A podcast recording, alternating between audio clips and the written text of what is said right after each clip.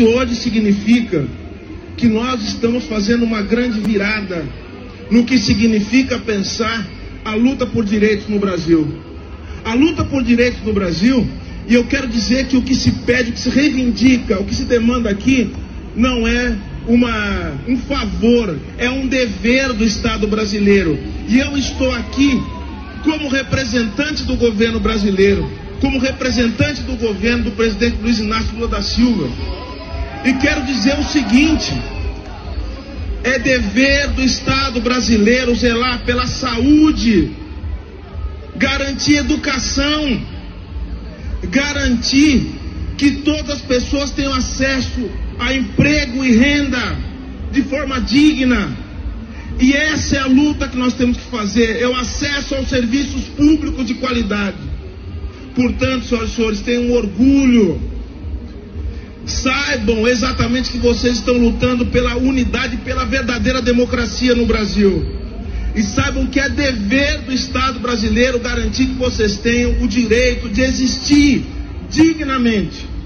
O direito de existir e de amar como vocês devem amar, como vocês quiserem amar. Isso é a essência da liberdade. E é isso a liberdade que nos interessa. Não é liberdade de agredir as pessoas, não de ofender. É a liberdade de existir tal como nós queremos existir. Senhoras e senhores, viva o Brasil, viva a democracia, viva o orgulho, viva! Tá aí, o Silvio Almeida mandou bem, como sempre, né? Altamiro Borges, meu querido Altamiro. Gente, segunda-feira, todos bem-vindos aqui no Giro das 11, no 247 ao vivo eu estou super feliz, semana começando bem. E a parada LGBT foi maravilhosa. O Zé Gotinha é gay, eu sou gay, Altamiro é gay, Lula é gay, já, todo mundo é gay. T somos todos gays, né, Altamiro? Vai lá, vou comprometer você agora.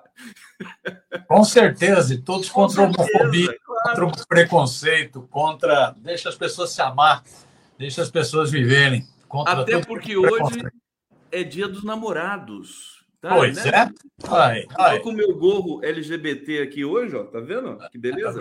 Tá bonito, tá Gente, olha, tá demais. Sejam bem-vindos aqui ao Giro. Começar com o Altamiro sempre é um privilégio. É, e eu adorei ver o Zé Gotinha lá, o, o, o eu, eu sempre soube que o Zé Gotinha era gay. Olha só isso aqui, ó. Essa foto aqui do Zé Gotinha, que bonitinho. Hã? E aí aproveita e conscientiza a população para se vacinar. E, e, e, assim, falando muito sério, né? O discurso do Silvio Almeida foi muito contundente. Ele é um ministro que se envolve mesmo, que vai, que vai bater pé para falar para o povo brasileiro. Tem um discurso assim tomado de emoção, como o Lula sempre faz, né? É, e a parada LGBT se fortalece politicamente sem ser partidária. Isso que é muito importante.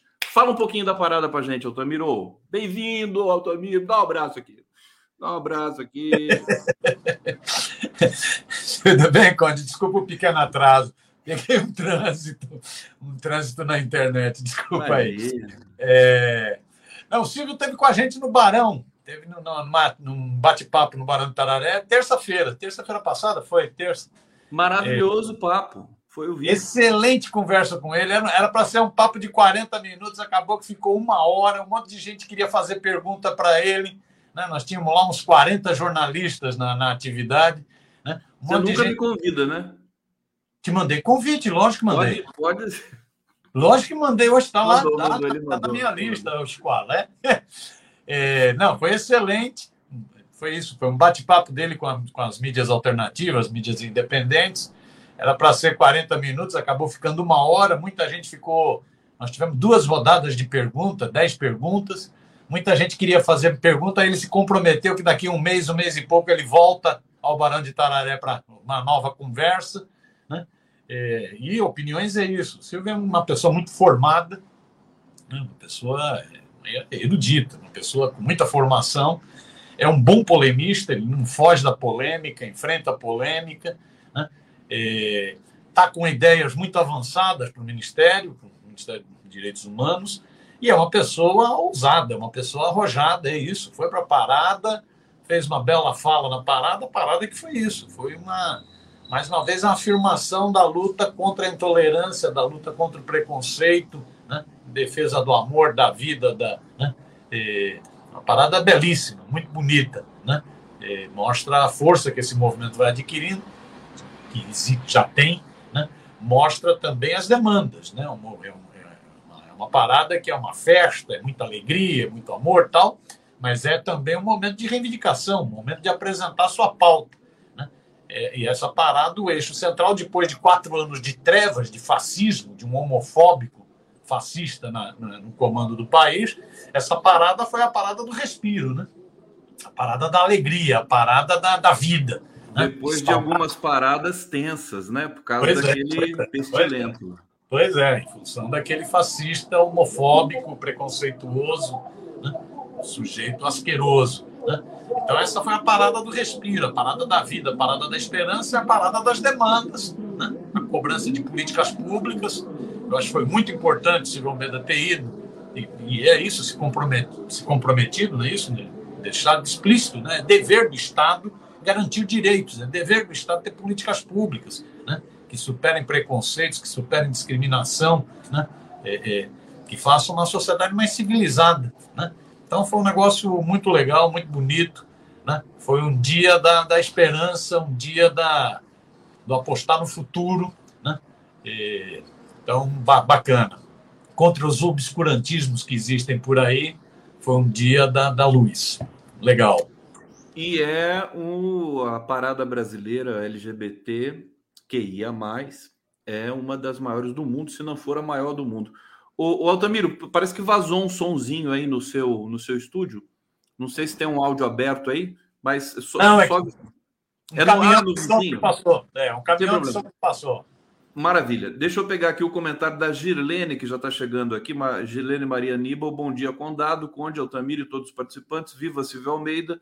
Momentos duros, mas confiantes em momentos melhores. Viva a democracia. Deixa eu aproveitar, Altamiro, é, na semana passada teve a, a, Não era uma parada, eu ia falar parada evangélica, mas foi o. o como é que é o nome? Como é que chama? Marcha para Jesus.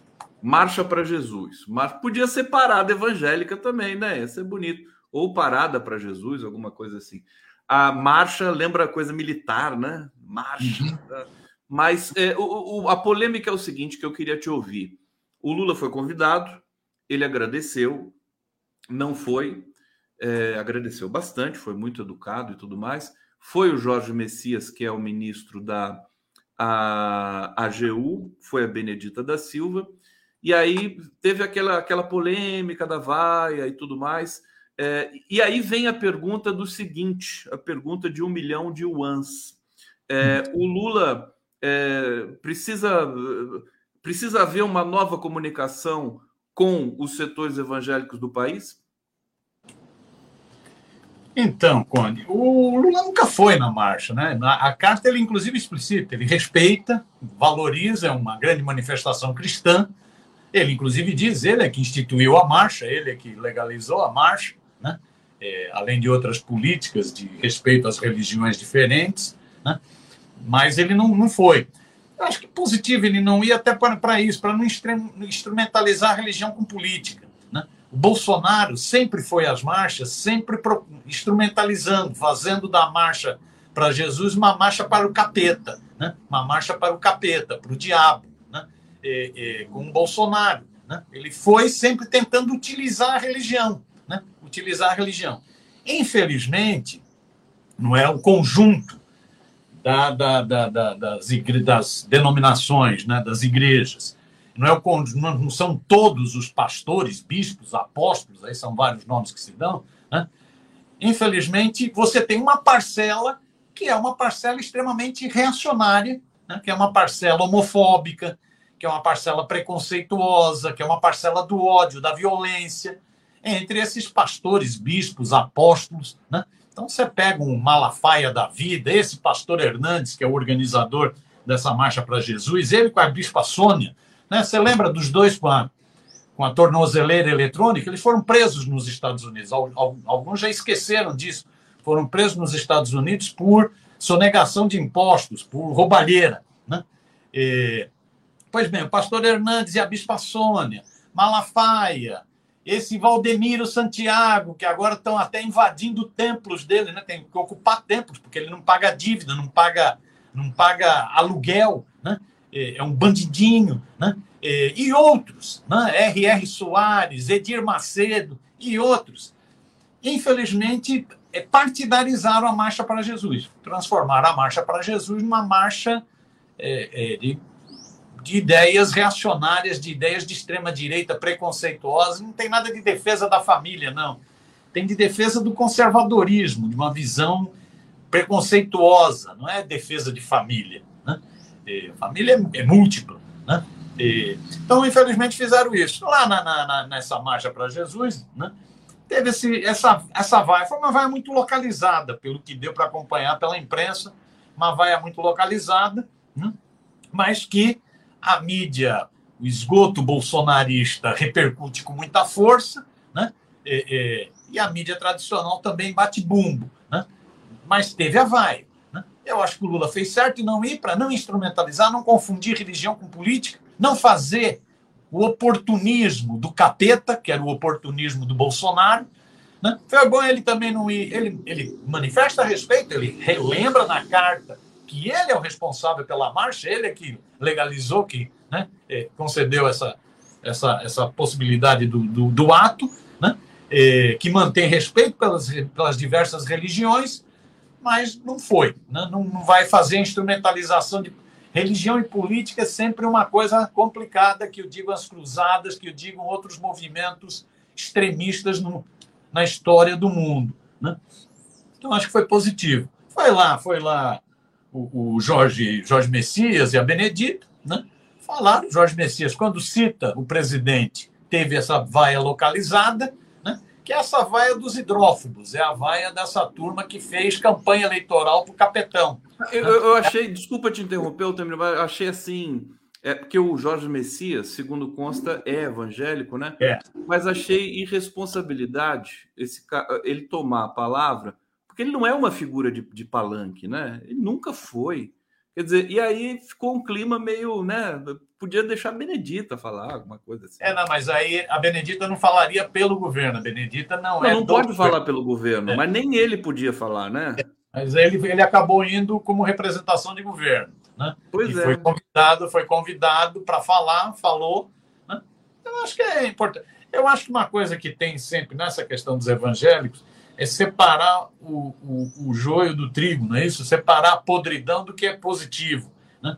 Você tem esses lobistas da fé, são lobistas, é tudo gente que enriquece com a, com a religião, com a crendice popular, que explora a crença popular, a, religi a grande religiosidade que existe no Brasil, que é real.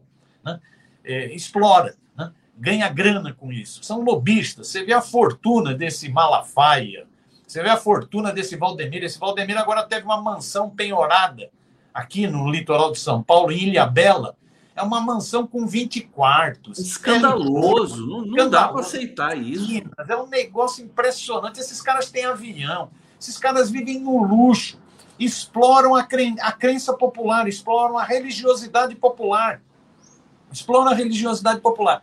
Esses caras, no governo Bolsonaro, foram tratados né, com um tapinha na costa, escondendo sacanagens, né? Se escondeu um monte de sacanagem. Agora as sacanagens estão aparecendo. Você vê que esse Valdomiro, a semana passada, o juiz determinou invadir, arrombar um templo em Guarulhos porque ele não paga aluguel, ele não paga imposto, ele não paga nada.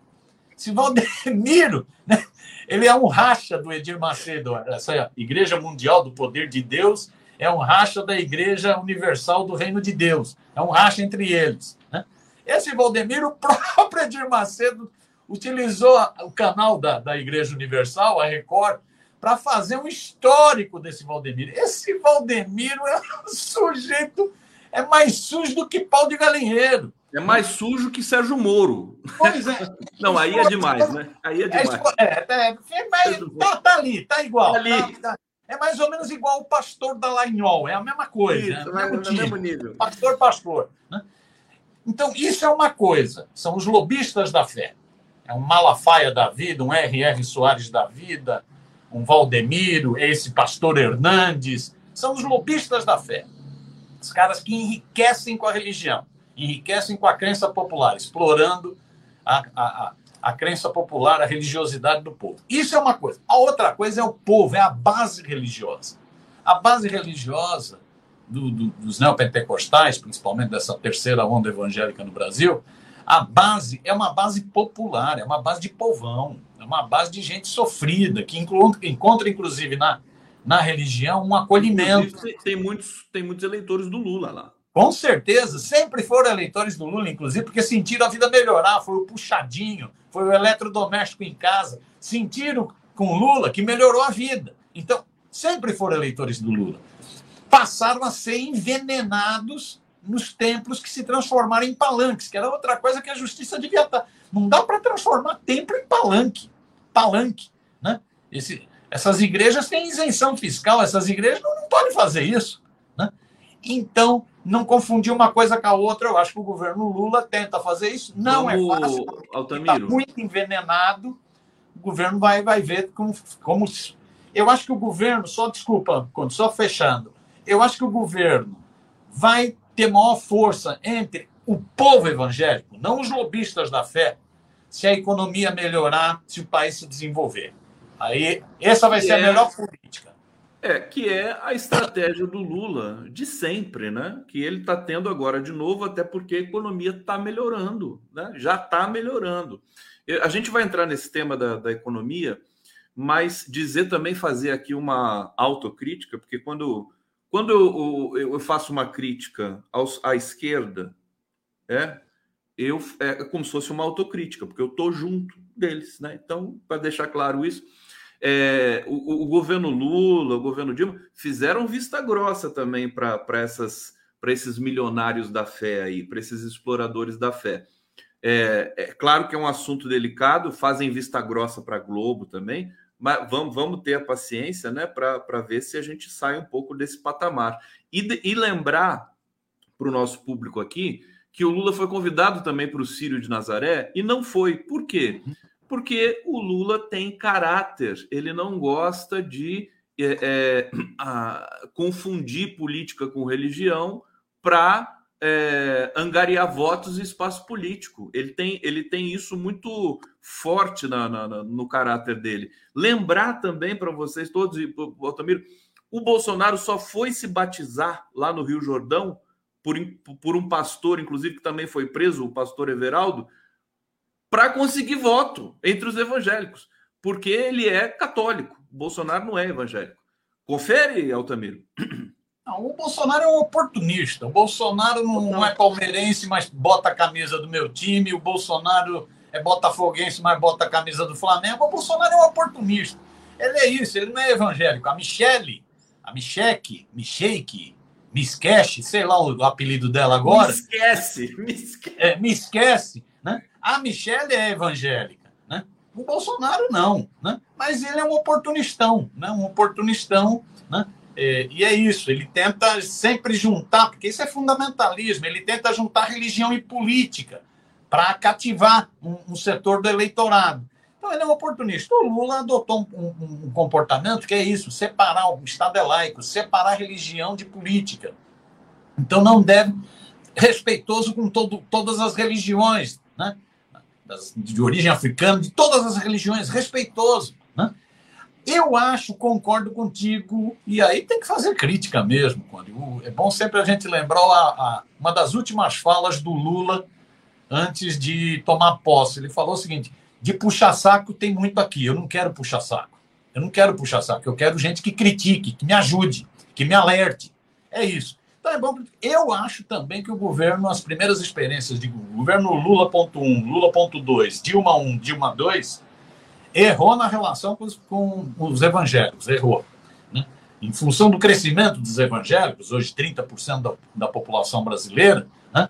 É, é, cresceu muito. Né? A Igreja Católica entrou em declínio, a Igreja Evangélica tem né, está muito próxima do povo, em toda, toda a periferia você tem templos evangélicos, né, principalmente dessas nova, dessa nova vertente neopentecostal, né, mas da tradicional também, batista tal, você tem o, o, governo cedeu demais. Por exemplo, eu acho que cedeu, e é isso, é ser crítico, para aprender. Ver se está errado, está certo, vamos ver. Cedeu, por exemplo, é um absurdo você ter no Brasil cinco horas e meia de programação religiosa em TV aberta. Isso é um absurdo. Isso é um absurdo. Porque aí realmente confunde o Estado laico brasileiro, porque televisão e rádio é concessão pública. Não tem lógica. Cinco horas e meia de programa religioso em TV aberta. Você liga a TV aberta, vai passando, só dá programa religioso. E é programa religioso do cara cobrando pedágio para ir para o céu. É programa religioso do cara vendendo prosperidade, vendendo óleo, vendendo né, esse Valdomiro vendendo grão. Né? É, é, é grana, grana, grana, grana, grana, grana, grana cura tudo, cura a pulga, cura o cachorro, cura a avó, cura tudo. Né? É um negócio impressionante. Cinco horas e meia de televangelismo. Isso é um crime. Cedeu demais. Isso tinha que parar. Essa igreja neopentecostal ela cresce muito com base em experiência dos Estados Unidos. Evangélicos e neopentecostais crescem muito com base na experiência de, nos Estados Unidos de televangelistas. Tem muito a ver com a experiência Yankee. Né? São os televangelistas, é aí que cresce. Porque fala um monte de mentira, engana um monte de gente, vende ilusões, vende prosperidade, vende resolver câncer, AIDS, resolve Aliás, tudo. É um negócio impressionante. Né? Se você me permite, você já viu a propaganda nova da, da Eletrobras, que está passando no intervalo do Jornal Nacional? É a mesma coisa, né? É, é. Eletro, eletrobrasilidade a, a empresa está imunda, quer dizer, com, com a privatização, é, com a desapropriação criminosa que foi feita, e agora está fazendo propaganda que deve custar milhões e milhões, tá como agro, como agro e como a Vale. Né? Então, quanto, quanto mais bonita a propaganda, mais suja essas empresas estão. Atomiro, desculpa. Deixa eu. Deixa eu porque você está inspirado, eu também estou hoje, viu? Fala. Só para fechar esse negócio do, do, do, dos evangélicos. Então, acho que cedeu demais. Eu acho que esse negócio da televisão né, é um, isso é um absurdo. Isso tinha que mudar. Isso fere a Constituição, inclusive. Fere a Constituição. Não é isso? É, TV é para ser educativa, é para não, não é para esse tipo de coisa. Eu acho que cedeu demais em isenções de impostos. É muita isenção. Essas igrejas não pagam nada. É um negócio impressionante. E aí o que, que acaba ocorrendo? Acaba ocorrendo isso que o Valdemiro fez, isso que o, que o R.R. Soares faz, isso que o Malafaia faz. Eles enriquecem com isenção. Fazem um monte de mutretagem com isenção de impostos. Cedeu demais nisso. Então eu acho que devia ver. Não é nada de perseguição, é respeito às religiões, total respeito às religiões, nada de perseguição, mas também não pode dar espaço para práticas ilegais, práticas ilícitas. Perfeitamente. Olha, gente, deixa eu falar uma coisa para vocês aqui. Depois do Afeganistão, do Turcomenistão, do Uzbequistão, do Quirguistão, vem aí o Oportunistão que é o país do Bolsonaro, né? Oportunistão, né? Do, do, do, do, Tucanistão, que aqui é o estado de São Paulo, né? Que está na mão agora do, do Tarcísio, né? Eu adorei, você falou oportunistão aqui, lembrei do é um país, né? Oportunistão. o Christian Heiheimer está aqui, sou evangélico e não marcho para ninguém. Cristão de verdade quer pessoas ao lado e não seguindo atrás. Falei, ó, oh, que bonito, gostei. É, Irani Alves Melwis. KKK, Conde está negociando em yuans. Amo. É, o dólar já morreu. Agora é yuan. É, TV Macaé Evangélica, parabéns pelo programa. Miriam Fontes, salve, Giro das Onzes. Sou gay, tu é gay, somos todos gays, somos, o mundo é gay. A terra é gay. O Altamiro, falando nisso, falando em TV, você viu que o PT pediu vai pedir uma concessão para TV aberta. Você sabe que quando eu vi essa notícia, eu falei assim: será que não é fake news? Não era fake news, é verdade. É. É, você quer falar a respeito para gente? Então, aí precisaria estudar mais, Conde. Eu não conheço experiências internacionais de partidos com TV, não conheço. Aqui mesmo no Brasil, foi uma novidade, tanto é que surpreendeu, deu a impressão de que será mesmo, né? É uma novidade. Você pega todos os partidos, hoje tem uma matéria, acho que é na Folha, no Estadão, né? todos os partidos com mais de um milhão de filiados, nenhum pediu até hoje concessão pública de rádio e TV tem que ver juridicamente como, como que, que isso se expressa, porque a, a, justificativa apresentada pelo Tato, que é o secretário de Comunicação Nacional do, do, do, PT, pelo Gilmar, a justificativa ela tem, tem lá uma lógica, né? ela tem uma consistência. Ela fala o quê? É uma forma do partido prestar informações à sociedade. A sociedade é que banca o partido, não é isso? Com os fundos partidários e tal, então presta esclarecimento à sociedade. Por outro lado, é uma forma também de ajudar na politização da sociedade. Esses foram os dois argumentos básicos apresentados pelo secretário nacional de comunicação do PT, pelo Gilmar Tato. Tá, tem consistência. Agora, tem que ver do ponto de vista jurídico se isso é possível, porque pela legislação, como, é, é, as concessões públicas é, é, de rádio e televisão, são concessões públicas, né? como diz o professor Laurindo Lalo Léo Filho, ah, nós só vamos ter democracia na televisão quando começar um programa da Globo escrito no letreirinho, escrito assim, embaixo. A TV Globo é uma concessão pública, né? que foi otorgada pela lei tal e que, sim, que tem o prazo de tal dia tal dia para se encerrar. Né? Isso, não, isso não vai ocorrer tão breve no Brasil, mas é uma concessão pública que precisa ser a partidária. Né? É, é. Então, eu não sei se isso é uma sacada interessante, é uma boa. estimula o debate, né? estimula a reflexão sobre o tema, mas teria que ver do ponto de vista internacional, experiência internacional, e teria que ver do ponto de vista legal, constitucional, se isso é possível ou não. Agora, deixa eu te perguntar: tirando a questão legal, tirando a questão constitucional, tirando toda essa burocracia que você é, inteligentemente colocou aqui para escapar do negócio que é que é, é o perigoso, assim, é, moralmente, quer dizer, conceitualmente, você acha que cabe isso a essa altura do campeonato? Uma TV de um partido, quer dizer, os outros partidos vão querer também ter lógico, lógico, o próprio, o próprio Tato levantou.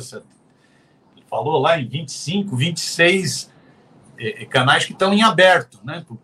problema de crise de quem administrava tal, então tem tantas concessões que poderiam ser utilizadas. Se aprovado o PT, pode apostar que no dia seguinte o PL entra também com uma. Acho que é um efeito cascata terrível que pode gerar. É.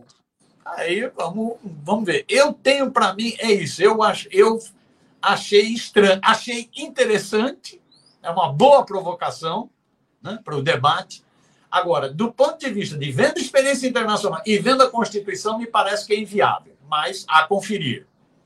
É aquela coisa, né? É, você acha que precisa, né? Perguntar assim, precisa? Hoje com a internet, agora também tem um contra-argumento a favor dessa TV do Tato aí, do PT, que é o seguinte: tem a Rede Globo há tanto tempo que é uma TV partidária, né? É, pois é. Não tem problema nenhum, né? Pois é. O PT entrar, transmitir futebol, carnaval, tudo que tiver aí. O meu querido... eu acho, o que eu acho, Conde, é que é isso. As concessões públicas? É, elas historicamente foram beneficiar o setor privado, beneficiar o setor privado, diferente da experiência europeia, por exemplo, onde você teve TVs públicas muito fortes, cita aqui a BBC, ou a TV portuguesa após Revolução dos Cravos, TVs italianas, duas TVs públicas italianas, né? diferente da experiência europeia, mesmo experiências localizadas em estados, nos Estados Unidos, de TVs públicas fortes em alguns estados, né? não no, no país, mas em alguns estados, aqui no Brasil, concessão pública beneficiou o setor privado. Né? Foi totalmente privatizado TV e rádio, o que é um absurdo. O que é um absurdo. Isso gera essa distorção que você está dizendo. Essas emissoras, elas têm interesses políticos e econômicos, elas são um partido. Como diria o, o, jornalista Paulo Henrique Amorim, saudoso Paulo Henrique Amorim, é o partido da imprensa golpista. É, é um partido. São partidos. É né? o PIG. Né? Então a Globo é um PIG. A Band é um PIG, a Record é um PIG, é um partido de imprensa golpista, com interesses econômicos comerciais, mercenários e interesses políticos, eleitoreiros tal. Então, ficou essa. Isso é uma, uma, é uma distorção na, na, nas concessões públicas no Brasil. É uma distorção, isso é um absurdo. Você deveria ter mecanismos de fortalecer mais as emissoras públicas, emissoras educativas, emissoras de universidades, não é isso?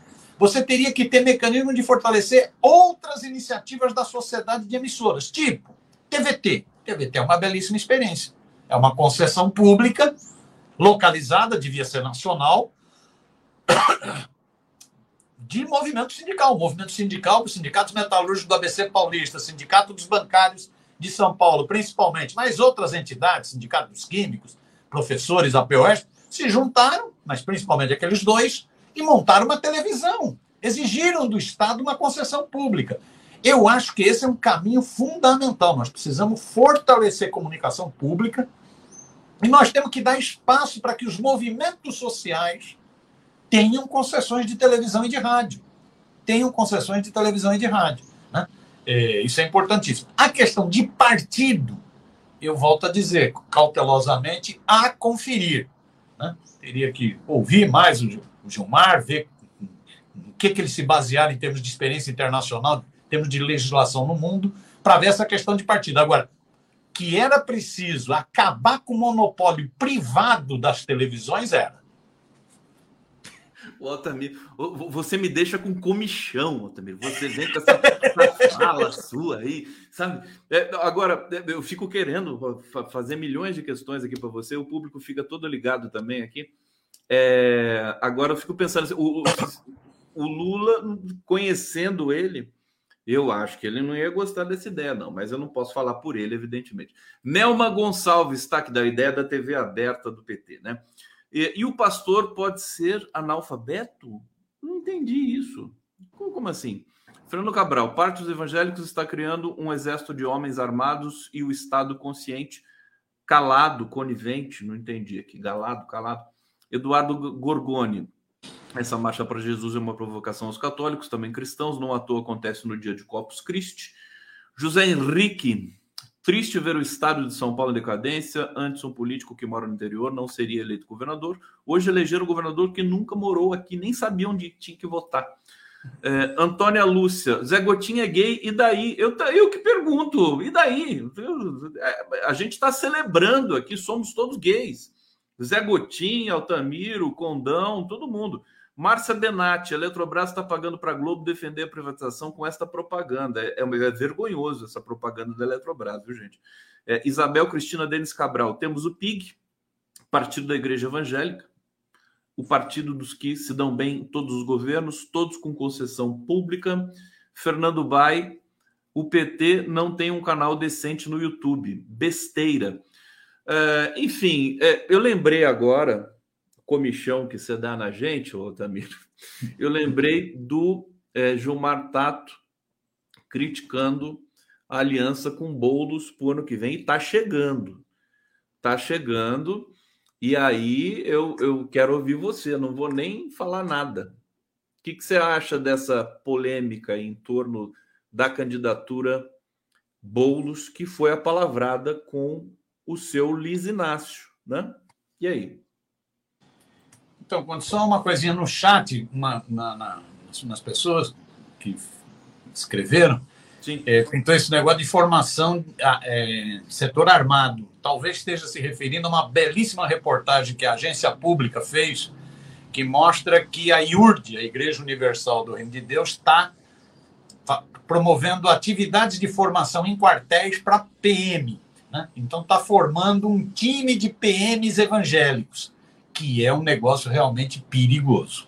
É um negócio realmente perigoso. A, a reportagem da Pública é impressionante. Aliás, né? tudo que a Pública faz é impressionante. Né? É, é impressionante, porque é isso: é, são, são soldados da PM que são soldados evangélicos agora. Né? PMs evangélicos. Né? É, é, então tem que ver até onde vai esse negócio. Né? Então, Perfeito. talvez o chat estivesse referindo a essa reportagem. Sobre esse negócio da eleição municipal, é, é, já está começando toda a discussão da eleição municipal, de pensar alianças, de pensar candidaturas. Você vê, o PL, né, o partido do Bolsonaro, do Valdemar, né, hoje, hoje é uma briguinha entre Valdemar e, e Bolsonaro, quem, quem, aproveita mais do outro, né, no, no, tal do oportunistão, né, se é o Valdemar que suga mais o Bolsonaro porque tem popularidade, ou se é o Bolsonaro que suga mais a grana do PL. Né? Então está um jogo de, de oportunistas lá dentro. Né? O PL está se preparando para a eleição municipal. Eles estão falando em eleger mil prefeitos. Né? Estão jogando pesado, se preparando para a eleição municipal, porque sabe que a eleição municipal é a prévia da eleição na sequência de presidente, governadores, senadores, deputados. Né? Então, é, é, é, a eleição municipal é o que capilariza os partidos, é o que dá substância para a batalha principal dois anos depois. Então você vê o esforço que o PL está fazendo, constituição de PL mulher para ter candidaturas mulheres de acordo com a legislação, né? é, movimentação acelerada para eleger mil prefeitos.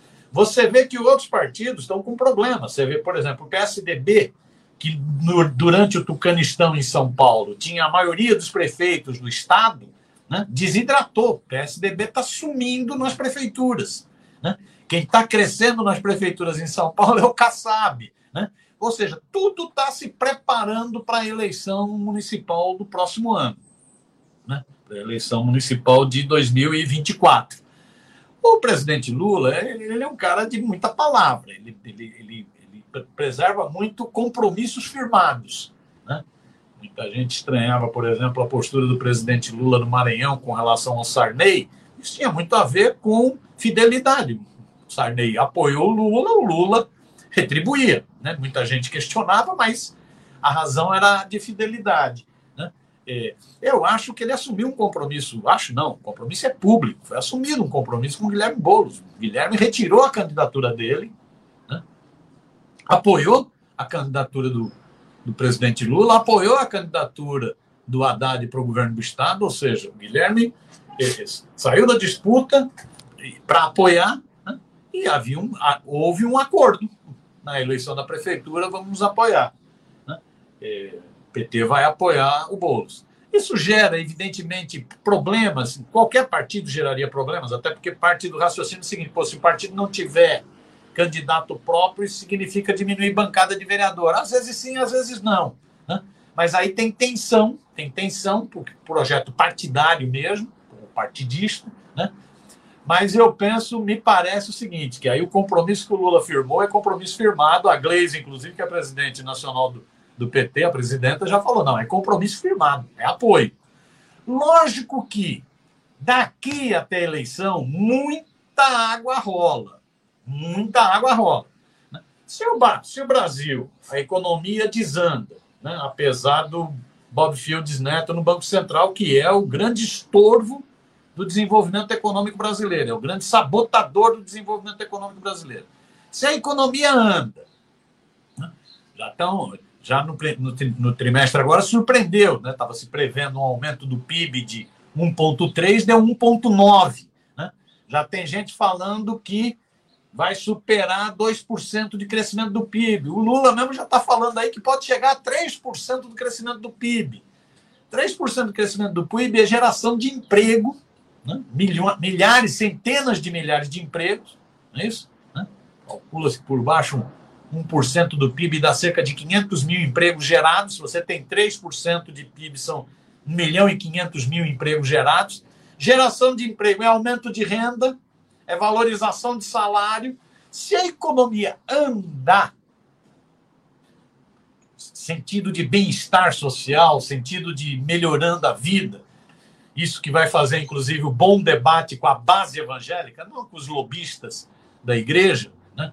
E, e, se a economia andar, a disputa eleitoral do ano que vem passa a ser mais favorável para o campo popular, passa a ser mais favorável, por exemplo, para um né? Para uma grande aliança para um crescimento das forças populares. Eu acho que o Lula vai manter o compromisso. Ele, ele é muito sério nesse negócio de reação, é, relação de lealdade. Me apoiou, né, foi leal, eu sou leal também. Né? E a Gleisi já falou, a preocupação do Gilmar é isso, é se isso não enfraquece o projeto do PT enquanto partido. É um debate. Tá aí o Altamiro Borges. Olha, o bate-papo aqui, Maria Noemi está dizendo, caro Miro Borges, adoro ouvi-lo. Eu tô com ciúme, viu, Maria Noemi? Como assim, adoro ouvi-lo? Maria Noemi aqui, poxa, aqui tem o um condado todo e fica aí uh, pro, pro Miro, assim, toda, toda. Tô brincando, querendo. Aliás, eu tô carente hoje, viu? O, o, o dia dos namorados. A gente não tem namorada, tal, essa coisa. Então, por favor, vocês podem fazer super chat aqui para aplacar minha carência. Super chats aqui com perguntas para o Miro, com coraçõezinhos, tudo que vocês quiserem. Sérgio Capilé, se a economia desanda ou deslancha? Quer dizer, eu acho que você. Eu fiquei pensando isso também. Você falou se a economia, se a economia desanda. Não, vai ser bom. É, desanda, des, desanda a crescer, né? Desanda é. a crescer é, que é o que está acontecendo. Mar, Marlete Oliveira Campos Neto está esperando André Esteves dar o sinal e ensinar como baixo juros. Ah, tá, tá aí, André Esteves, o banqueiro André Esteves. Zero Culano da Silva, falta apenas 16 meses para as eleições municipais. Ô, Miro, é, de fato, quando apareceu o dado do PIB 1,9, é, todo mundo se surpreendeu positivamente, evidentemente, e é, parece que o plano do Haddad está dando certo, né? Porque o, o arcabouço tinha a ver também com o PIB ficar mais robusto para poder bancar é, os investimentos, né? Que, que poderão vir aí no, no segundo semestre e, e no primeiro em, em 2024. Aí o que acontece? A imprensa está co cobrindo, a imprensa convencional vai cobrindo essa recuperação da economia, e aí eles dizem assim: pois é, não, porque no mundo melhorou, né? O mundo agora aí a economia brasileira pega carona e eles estão dizendo também que o Campos Neto é responsável por, por a inflação estar tá tão baixa. É, tão bonito, né? Essa diversidade de, essa, de opiniões na, na imprensa convencional, né, Otamiro? Eu fico impressionado. Queria te ouvir sobre isso.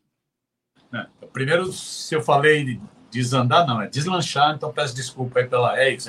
Se a economia deslanchar, como dizia um assessor do ex-presidente Bill Clinton, é a economia estúpida. Se a economia deslanchar, melhorar a sensação de bem-estar, né?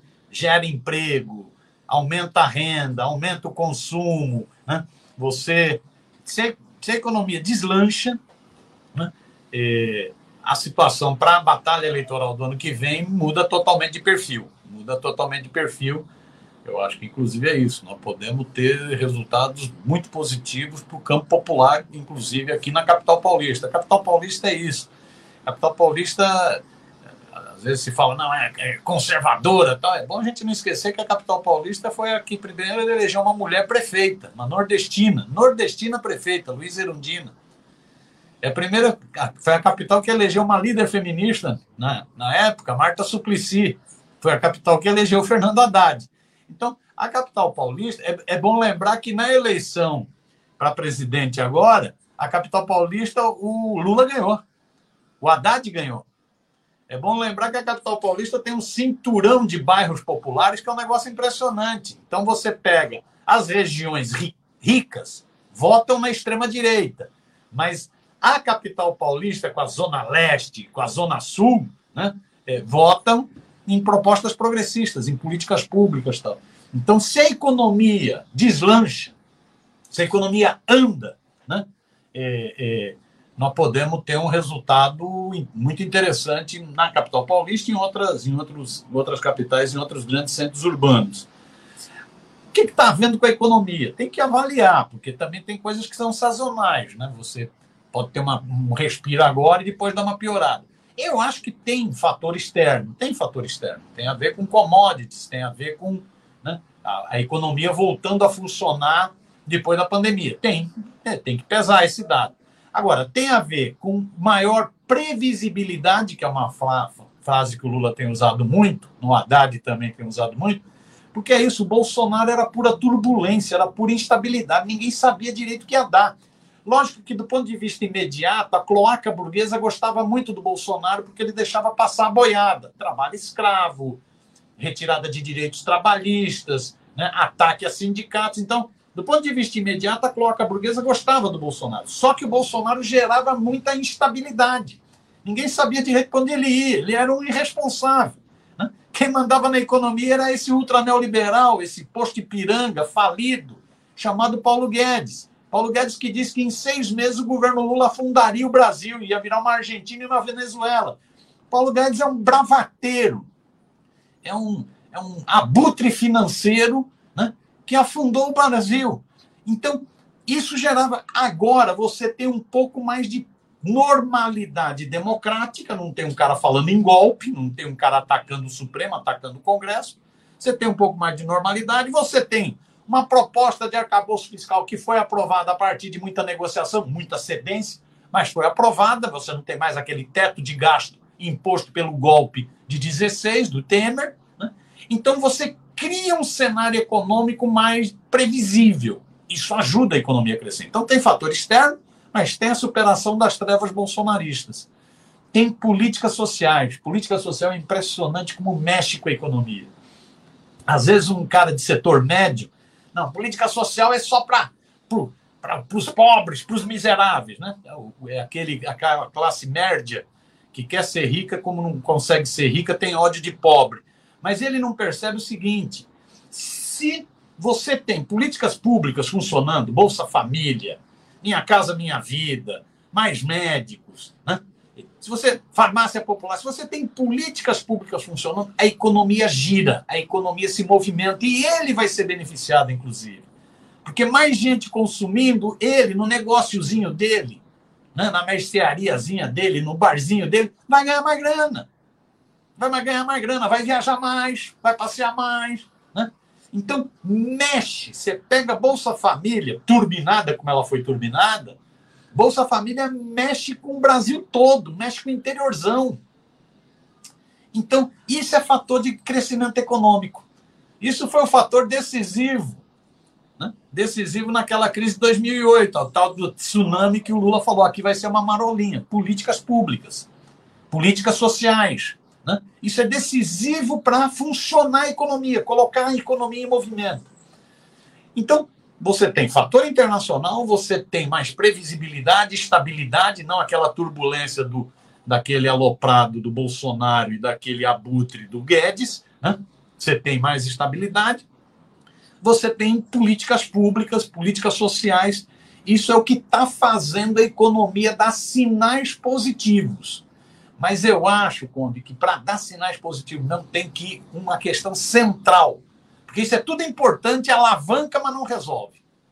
Para resolver mesmo, precisa superar esse negócio da política monetária ortodoxa do Bob Fields Neto, do Roberto Campos Neto, né? desse filhote. Aliás, está chegando a hora de, de, de, de, da reunião né, do Copom. Vai, agora, final do, final do mês, mas já está dizendo que não vai mexer agora. Voltou a falar que não mexe agora. Voltou a falar que vai, não vai mexer? É, só vai mexer em agosto. Né? Só vai mexer em agosto o que é uma excrescência, não tem cabimento. A inflação está em queda acelerada, o que mostra que nunca teve inflação de demanda no Brasil. Isso era patifaria dos abutres financeiros para manter os juros estratosféricos e ganhar muita grana. Nunca teve inflação de demanda. O Bob Field só está prejudicando o desenvolvimento brasileiro, o crescimento econômico brasileiro. O, Bob o, o, o Altamiro, também, daqui a pouco ele está saindo, né? O, o, Bob Fields vai ficar até 2024, né? É, 2024. mas até 2024 ele causa um desastre razoável. Ele causa um desastre. Mas daqui a pouco ele sai, passa rápido. Não, ele devia sair já. Devia sair Ô, já. Miro, tá botador. Meu querido Altamiro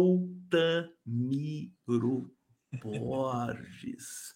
Eita, Obrigado. Para chuchu aqui hoje. Oi?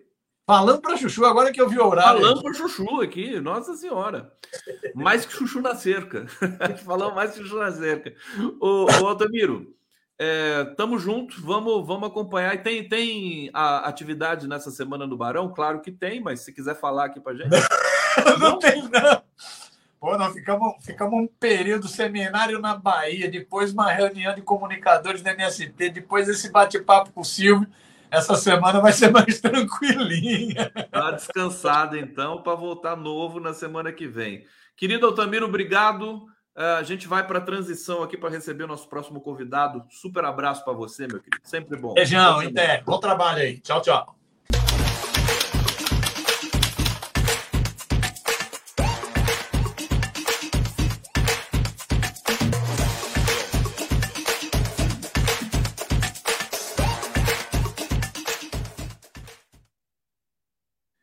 Recebendo meu querido Agassiz Almeida Filho, seja bem-vindo, meu querido Agassiz, aqui no Giro das 11. Para quem não conhece, o que deve ser raro alguém não conhecer o Agassiz aqui, advogado, professor de Direito Constitucional, autor dos livros Fundamentos do Direito Constitucional, é, pela Forense, Introdução ao Direito Constitucional também pela Forense, Formação e Estrutura do Direito Constitucional pela Malheiros, e 10 lições sobre Carl Smith, é, pela Vozes. Tá bom de livro, hein, Agassiz? Você já tá com uma coleção boa. Já foi indicado pro, pro Jabuti? Oi, Conde, e aí, tudo bem? Tudo bom?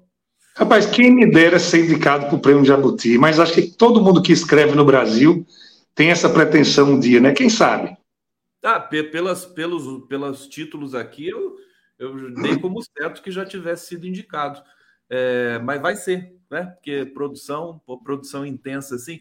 Agassiz, é, você, é, não sei se foi, foi, um tweet que você fez, ou se foi no Facebook, que tem um problema no restaurante, e aí o sujeito usou a expressão morada, não vem com morada.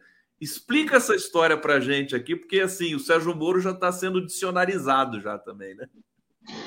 Rapaz, na verdade foi o seguinte, eu estava num restaurante aqui no, no último sábado, e aí, é, numa mesa ao lado, um camarada estava reclamando da conta e disse mais ou menos a, a, seguinte coisa, ele disse, olha, você cobrou um pouco a mais, eu não consumi tantas cervejas, não sei o que e tal. Aí o camarada disse algo tipo, não me venha com uma morada, eu não aceito morada. É? Não, eu não admito morada. Aí realmente você vê, Conde, que as peripécias da Operação Lava Jato já começam a alterar a linguagem do brasileiro. E quando a linguagem muda, é porque nós sabemos que a situação está muito arraigada, né? A linguagem vem muito de dentro. Então, já, já estamos observando esse fenômeno. Já estamos observando. Eu estava vendo aqui, tem uma notícia de 2020, você uh, cogitaram processar você por denunciar Lava Jato, né? Chegou a acontecer isso, HCs?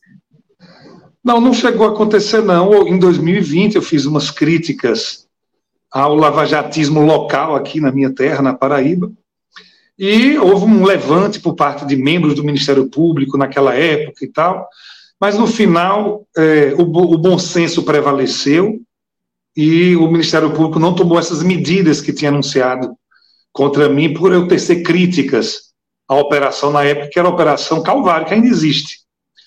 Né? E agora, não sem que a imprensa brasileira tivesse feito muita pressão na época para que isso não acontecesse. Porque me parece que houve um recuo em razão da repercussão negativa que o caso teve em toda a imprensa, Conde. Afinal, ninguém gosta de, ninguém gosta de de ouvir, de ver uma pessoa censurada pelo fato de emitir uma opinião normal, crítica, sem nenhum tipo de, de, enfim, de conotação é, jurídica, né? ninguém gosta disso. Então, eu recebi um apoio e isso não prosperou. Mas, quando o lavajatismo ele continua in, in, in, inserido é, no sistema de justiça brasileiro. Olha, a Operação Calvário, eh, muitos é, especialistas dizem que ainda foi pior do que a Lava Jato. E eu queria saber é, como é que está essa situação hoje aí na Paraíba, quais, quais, foram os desdobramentos. Eu parei de acompanhar de um tempo para cá, vi o documentário, né, entrevistei várias pessoas aí ligadas a, a Calvário. a coisa está se desdobrando, está se desenrolando do ponto de vista de se fazer de fato justiça, de se, de se é, é, condenar os abusos que foram cometidos aí? Olha, aqui você sabe, quando muda a correlação de forças, é, tudo se altera, né? O sistema de justiça do Brasil é muito sensível à correlação de forças. Então, a Operação Calvário, que foi utilizada como uma espécie de, como uma espécie de iniciativa para atingir um determinado grupo político na Paraíba e atingiu esse grupo, que basicamente era o grupo que é simbolizado pelas ideias progressistas, apoio é, ao presidente Lula, a uma atuação contra o golpe de 2016, mobilização contra a prisão de Lula. Esse grupo ele sofreu um baque muito grande em razão da Operação Calvário, mas a operação, é, pelo que se observa nos processos, era uma operação vazia. O que a gente tem visto aqui é que os processos estão parados, houve problemas ligados à competência. Quem é que deve julgar isso? Todo mundo sabia que quem devia julgar isso era a Justiça Eleitoral, porque o Supremo Tribunal Federal já tinha tomado decisões nesse sentido. Mas a Justiça é, Estadual insistiu com a tese de que era competente de forma equivocada. Depois os processos passaram para a Justiça Eleitoral, mas está tudo meio parado e os juízes não querem decidir. Os juízes não querem, é, me parece, participar desse tipo de, de iniciativa, porque é, o lavajatismo no Brasil, Conde, ele está meio amaldiçoado, né? As pessoas que adotaram essa prática, que abraçaram a bandeira do lavajatismo, essas pessoas estão passando por um processo de desgaste muito grande. Então, me parece bastante natural que não haja interesse de, de parte dos magistrados de participar disso. As pessoas não querem nem julgar. Agora, como é que ficou a situação do, do ex-governador da Paraíba? Ele, ele continua, é, o Coutinho, é, inelegível? Tem alguma situação ali? Olha, ele, ele, ele continua processado por todo o prejuízo do mundo que poderia ser causado ao cidadão Ricardo Coutinho foi causado. Porque to, até essas teses de inelegibilidade, tudo isso, tudo é decorrência é, da Operação Calvário, da, do tipo de situação que a Operação Calvário causou, é, a, praticamente afastando Ricardo Coutinho do ambiente político. Né? Ele foi meio que expulso pela Operação Calvário do ambiente político. Só que, obviamente, essa expulsão é momentânea e aconteceu no momento em que a opinião pública estava contagiada pelo lavajatismo. Esse cenário não existe mais. Esse cenário de aceitação à crítica do paraibano em relação à Operação Calvário, esse cenário não existe mais. O desprestígio que o lavajatismo de Curitiba sofreu no Brasil também chegou aqui, a João Pessoa, né? Perfeitamente, mas ainda, mas ele ainda está assim com, com problemas para voltar à vida política, né? Ele seguramente enfrentará problemas para voltar à vida política, que o ataque do sistema de justiça contra ele foi muito violento. Mas me parece que ele conseguirá voltar. Você acha que ele vai conseguir? Você está tá otimista com relação a isso? Mas aí eu acho que vai, vai, eu acho que vai uma questão muito pessoal, né, Conde? É uma questão muito pessoal porque é, você apanhar durante mais de dois anos, você ser preso, ser acusado em dezenas de ações com esses estratagemas que o lavajatismo utiliza. Mundo, né? É muito difícil. Eu, eu não voltaria.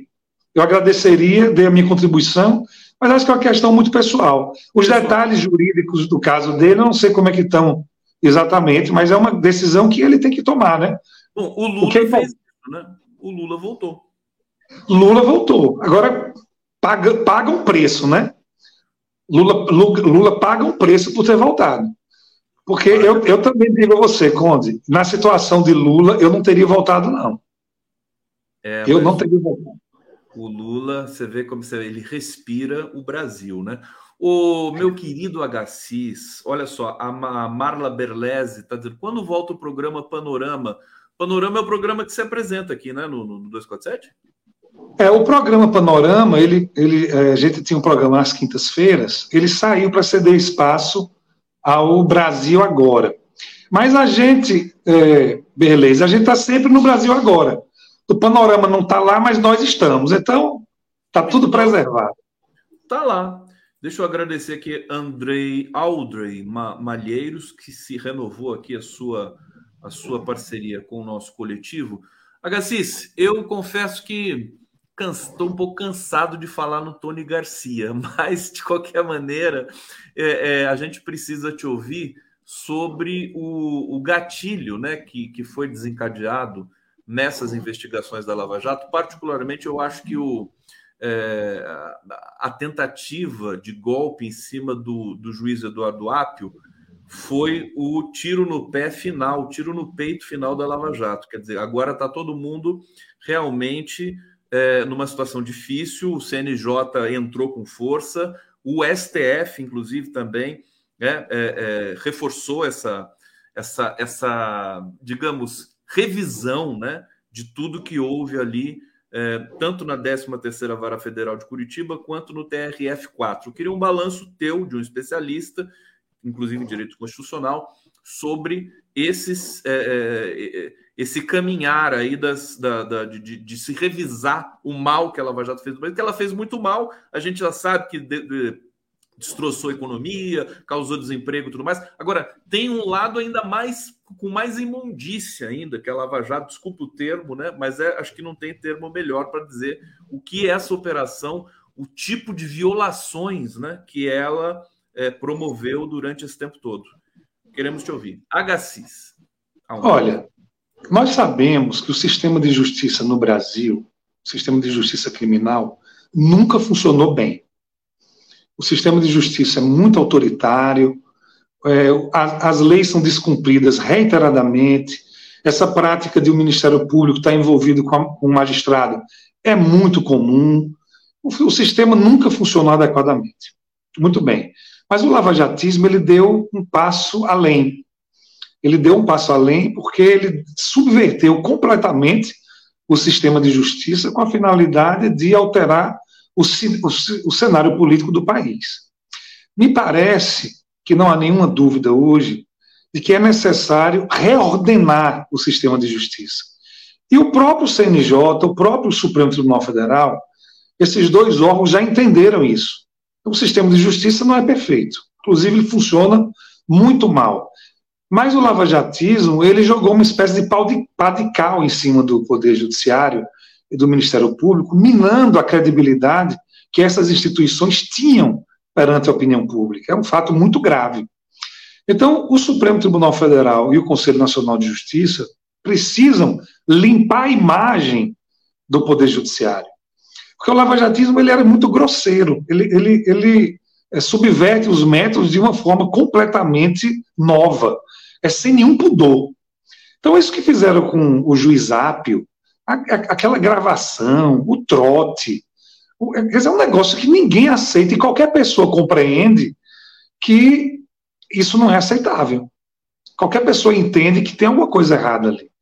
Então, me parece que é um esforço, que há um esforço do Supremo Tribunal Federal e do CNJ no sentido de resgatar a imagem do Judiciário e também a reboque do Ministério Público, porque, Conde, quando as pessoas deixam de confiar nas instituições, no sistema de justiça, é, o cumprimento do direito sofre muito. Tá aí, Agacis Almeida Filho aqui no Giro das Onze, o pessoal está aqui comentando. Marilene Galdino, Camilo. Marilene, eu bato ponto com Agacis, professor Emerson, são maravilhosos. Zé Henrique, lembrando que Brasil agora da Daiane vai ao ar de segunda a sexta a partir das 15 horas aqui na TV 247. Obrigado, Zé Henrique nosso operador aqui praticamente. Não percam o programa da O Brasil Agora, que está fantástico todos os dias aqui nessa tarde, cheia de informação no 247, né? Oliveira Santos, HCs Emerson e Amandinha. Agora, é, Amanda, que é a nossa querida Amanda, que fez muitos programas, que agora está tá com o bebezinho lá, né? Mas daqui a pouco ela deve voltar aqui com a gente para comentar esses temas candentes aí da, da cena política brasileira.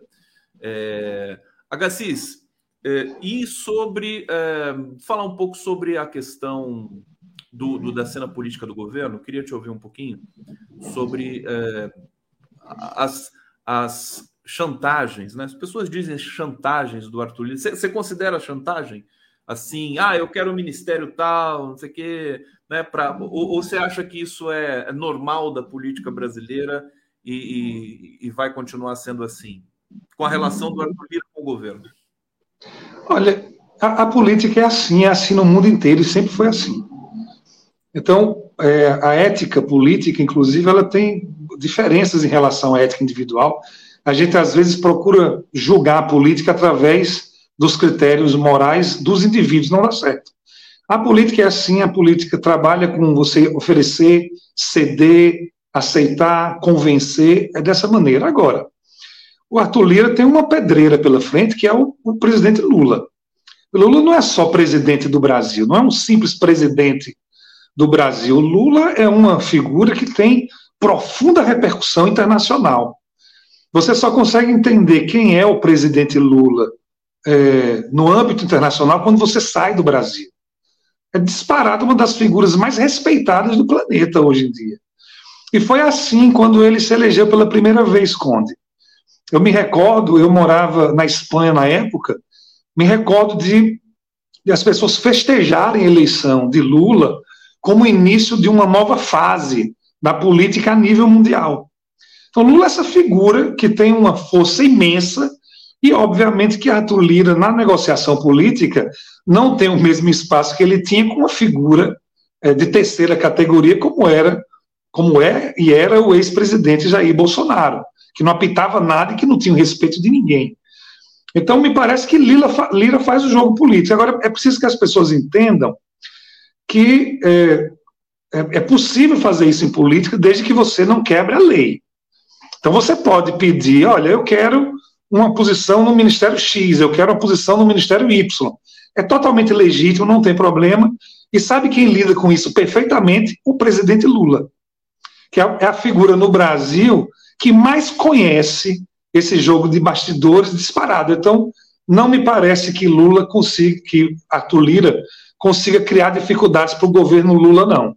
A impressão que dá é que o Lira, né, ele, diante de outros presidentes, enfim, notadamente do Bolsonaro, ele realmente se criou, aumentou muito o próprio poder, mas diante do Lula é mais complicado de, de, de fazer isso. Esse é o detalhe, né? Ele encontrou um, digamos, um, um, negociador que é de outro nível, né?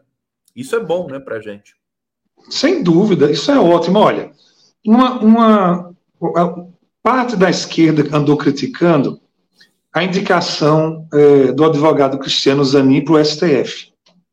As pessoas, antes de criticar, elas têm que entender que o presidente Lula ele não toma uma medida dessas de forma aleatória, não. Isso é muito bem pensado, muito bem planejado.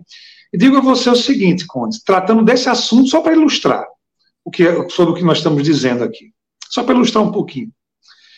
É, o, o, momento, as pessoas pensam que nós estamos em democracia, que nós que já obtivemos a normalidade. Não é verdade. Nós não estamos vivendo uma democracia no Brasil. Nós estamos tentando recuperar a democracia brasileira. Esse período é um período muito sensível ainda. Porque as pessoas pensam que a democracia tem a ver com eleições. Não, a democracia não tem a ver com eleições apenas. A democracia não é só um procedimento, ah, fulano vota o partido tal, aprova uma lei, não é só isso. A democracia também é algo que é sentido pelas pessoas, que é vivenciado pelas pessoas. E nós temos um contingente imenso de pessoas no Brasil que se desagarraram da democracia, que simplesmente não abraçam a democracia brasileira ou se afastaram da ideia de democracia. Então, é nesse cenário que o presidente Lula está governando. É lógico, por exemplo, que a representatividade é muito importante. Nós sabemos disso. Mas o momento agora é de resgatar a democracia brasileira.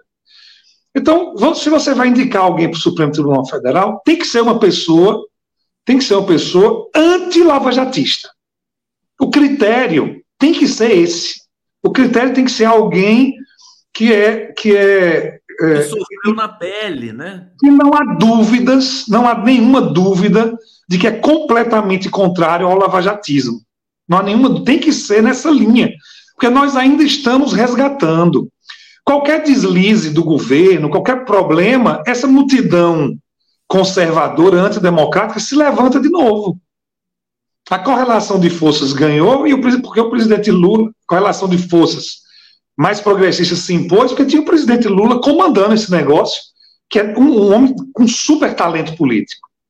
Mas, mas o bolsonarismo quase vence a eleição do ano passado, chegou perto. De vencer se Lula não tivesse abraçado a tese da frente ampla, com Alckmin de vice e tal, talvez tivesse perdido a eleição. Então, o gênio político do presidente Lula também atua nesse momento no Supremo Tribunal Federal. Tem que ser uma pessoa anti-lavajatista. Aí você diz assim: ah, mas tem muitas pessoas anti-lavajatistas. É verdade. Mas o problema é por que escolheu o advogado. Primeiro, não tem problema nenhum escolher o advogado. Não há nenhum tipo de embaraço jurídico aí. Primeira coisa é essa. Primeiro, primeiro, primeiro fato é esse. E o segundo, Conde, quando a gente pensa, quando a gente pensa nesse assunto, é o seguinte: uma figura como o presidente Lula, que tem essa dimensão toda, enfrenta uma dificuldade. As pessoas não gostam de contrariar ele. Ah, vamos contrariar, vamos dizer, olha, faça, presidente, isso aqui não é bom, isso aqui. Pouca gente é, chega para uma figura como Lula e conta, diz o que pensa. Pouca gente faz isso. E Lula não conhece os candidatos ao Supremo. Fulano, José, Maria, Fulano, Beltrano, é bom, isso aqui é muito bom, isso aqui é, é ótimo. Mas todo mundo que indica tem interesse em levar aquela pessoa para o Supremo Tribunal Federal. Ah, fulano, senador fulano, porque quer fazer o favor, quer ter aquela figura em dívida pra, pra, em relação a si próprio. Então, o presidente Lula nunca sabe a verdade sobre esses nomes. É sempre alguém dizendo, fulano, Beltrano, não sei o que, pererê. E nós temos, e nós temos uma tragédia. Se você for pensar no Supremo Tribunal Federal, é, as, os, os membros do tribunal sofreram com, com exceções, né, os membros do tribunal sofreram, passaram pelo mesmo processo que a democracia brasileira passou. Muita gente ficou, é, seguiu um caminho equivocado no Supremo. Então, Lula, diante desse cenário, vai poder indicar uma pessoa que haja dúvidas que esteja. Não, não podia indicar nunca. Desde o meu ponto de vista, é uma indicação 100% correta, desde o ponto de vista político e desde o ponto de vista jurídico, não é nem discussão não há nenhum problema, ninguém tem uma ligação especial com o seu advogado. Portanto, o direito nem trata desse assunto. Agassiz Almeida Filho, eu estou aqui. A sua análise sobre, sobre a indicação do Zanin, você sabe que eu, eu, eu fui crítico a essa indicação, é, mas foi a melhor, melhor argumento né, para mim. Agora você tocou fundo, calou fundo aqui no meu coração porque realmente o debate foi muito fulanizado com relação ao Zanin, mesmo da parte daqueles que defendiam o Zanin. E você está me deixando realmente assim, é uma, é uma, é uma fala, inclusive histórica. Vamos ver se a gente faz um corte aqui. É, o próprio Zanin deve, vai ficar muito feliz em, em, em ter acesso a isso num dado momento. Então eu vou aproveitar, já que você fez essa análise tão refinada, meu querido Agassiz, o que não é novidade nem surpresa para ninguém tratando-se de você aqui no nosso coletivo, é, falar um pouco da, do comportamento do Lula nesse governo Lula, Lula 3, é, comparando com os governos anteriores, né? É, por exemplo, uma questão que as pessoas estão mencionando como uma diferença. No, nos governos é, Lula 1 e 2, o Lula é, é, ele, ele transitava mais entre seus entre o governo, transitava, conversava com mais pessoas, tinha mais ministros. A gente vê que hoje tem uma certa dificuldade na, na mais ministros próximos, vamos dizer assim, né? Uma dificuldade na articulação política. É, sempre tem notícias é, destacando justamente essa relação do Lira com o Padilha, com o, o, Rui Costa, dificuldades aqui e ali, eles criticam, um critica o outro, o outro critica um. Você vê quais as diferenças principais daquele Lula para esse de agora? Mas me parece que o presidente Lula agora sabe que não pode mais errar. Lula sabia que se errasse no primeiro mandato, por exemplo, eu já ouvi ele comentando isso, e se eu errar, nós não podemos errar, porque se eu errar, nunca mais um trabalhador vai poder disputar uma vaga na presidência da República. Tem muito em jogo. Agora, Lula é pior, Lula sabe que ele não pode errar e está em jogo simplesmente a existência da democracia brasileira. Ele sabe disso. Ele sabe que nós estivemos muito próximos de cair no abismo. Foi muito pertinho que nós passamos. O, o, autoritarismo estava implantado no Brasil e já estava oficializado, Conde. Ele já estava oficializado no Brasil, ele teve que ser extirpado. Ele está sendo tirado à força. Então Lula sabe que o que está em jogo agora é a continuidade da democracia brasileira. E ele também sabe que se você eliminar a democracia num país é, onde as desigualdades sociais são tão violentas, você condena a maioria do povo à miséria absoluta. Que foi o que a gente viu. Nós tivemos quatro anos de Bolsonaro, dois anos de Temer, e uma crise que eu não me recordo. Não me recordo de uma crise como esta que nós enfrentamos. O Lula sabe que não pode errar. A articulação política é uma articulação mais sensível hoje em dia. Não me pare... não acredito que o problema esteja nem em Padilha, nem em Rui Costa. Não me... Eu acho que não é por aí.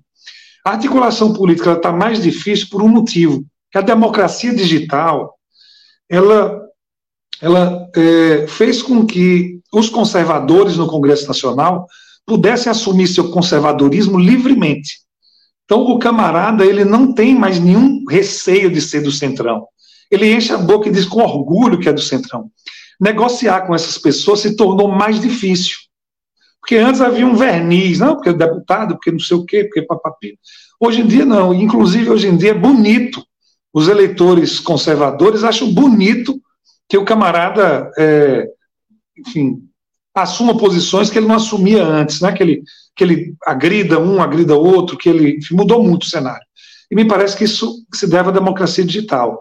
A democracia digital trouxe uma opinião pública muito instável para dentro do debate político, dificulta a articulação política. E a articulação política do governo Lula, ela vem sendo feita como antigamente. Então, sem, não há nenhuma dúvida que vai ser necessário fazer algum ajustezinho aqui e ali, mas o fato de Arthur Lira ser o presidente da Câmara e o fato de Arthur Lira ter tido tanto poder na era Bolsonaro também é um complicador para a articulação política do governo. Ele ficou mal acostumado, né? Eu costumo dizer que o, Congresso ficou viciado, como uma, uma, espécie de dependência química, né? Dependendo dessa coisa do orçamento secreto e tudo mais.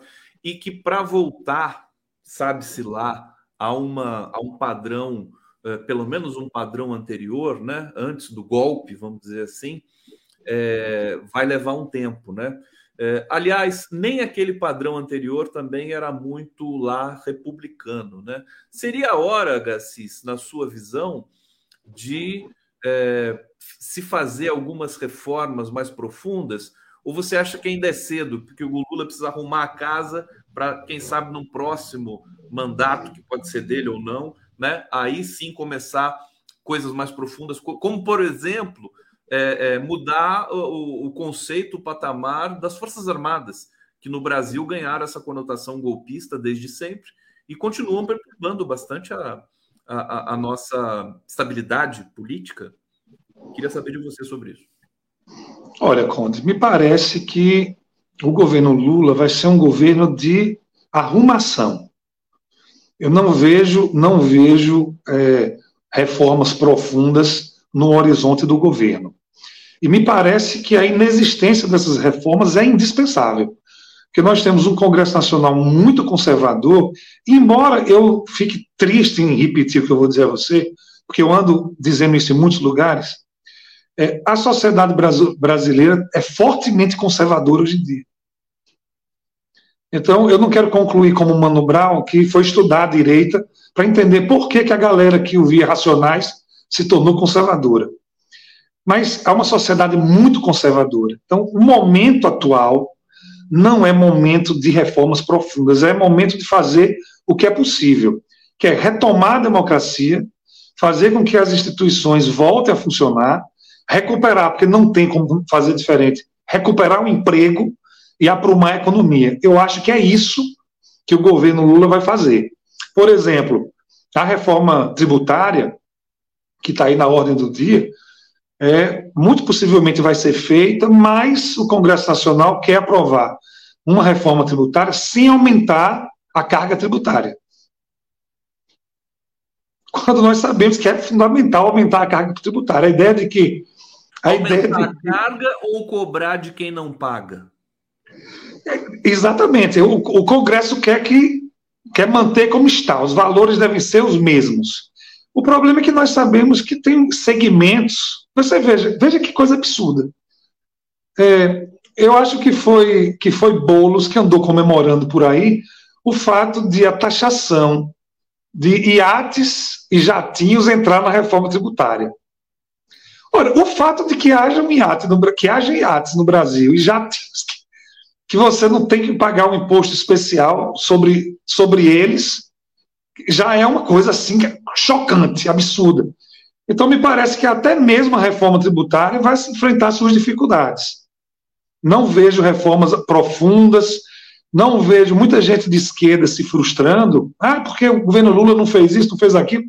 O governo Lula está tá fazendo aquilo que se propôs a fazer, e é isso que vai conseguir fazer. Tirar o Brasil da situação de calamidade pública na qual nós estávamos e devolver a você, a mim, a todo mundo o direito de a gente viver nesse país. É isso que o governo Lula está fazendo e me parece que é isso que ele vai conseguir fazer. A clareza meridiana do Agassiz Almeida Filho aqui, muito bom a gente poder ouvir. Parece que são coisas é, óbvias, mas que não são ditas, né?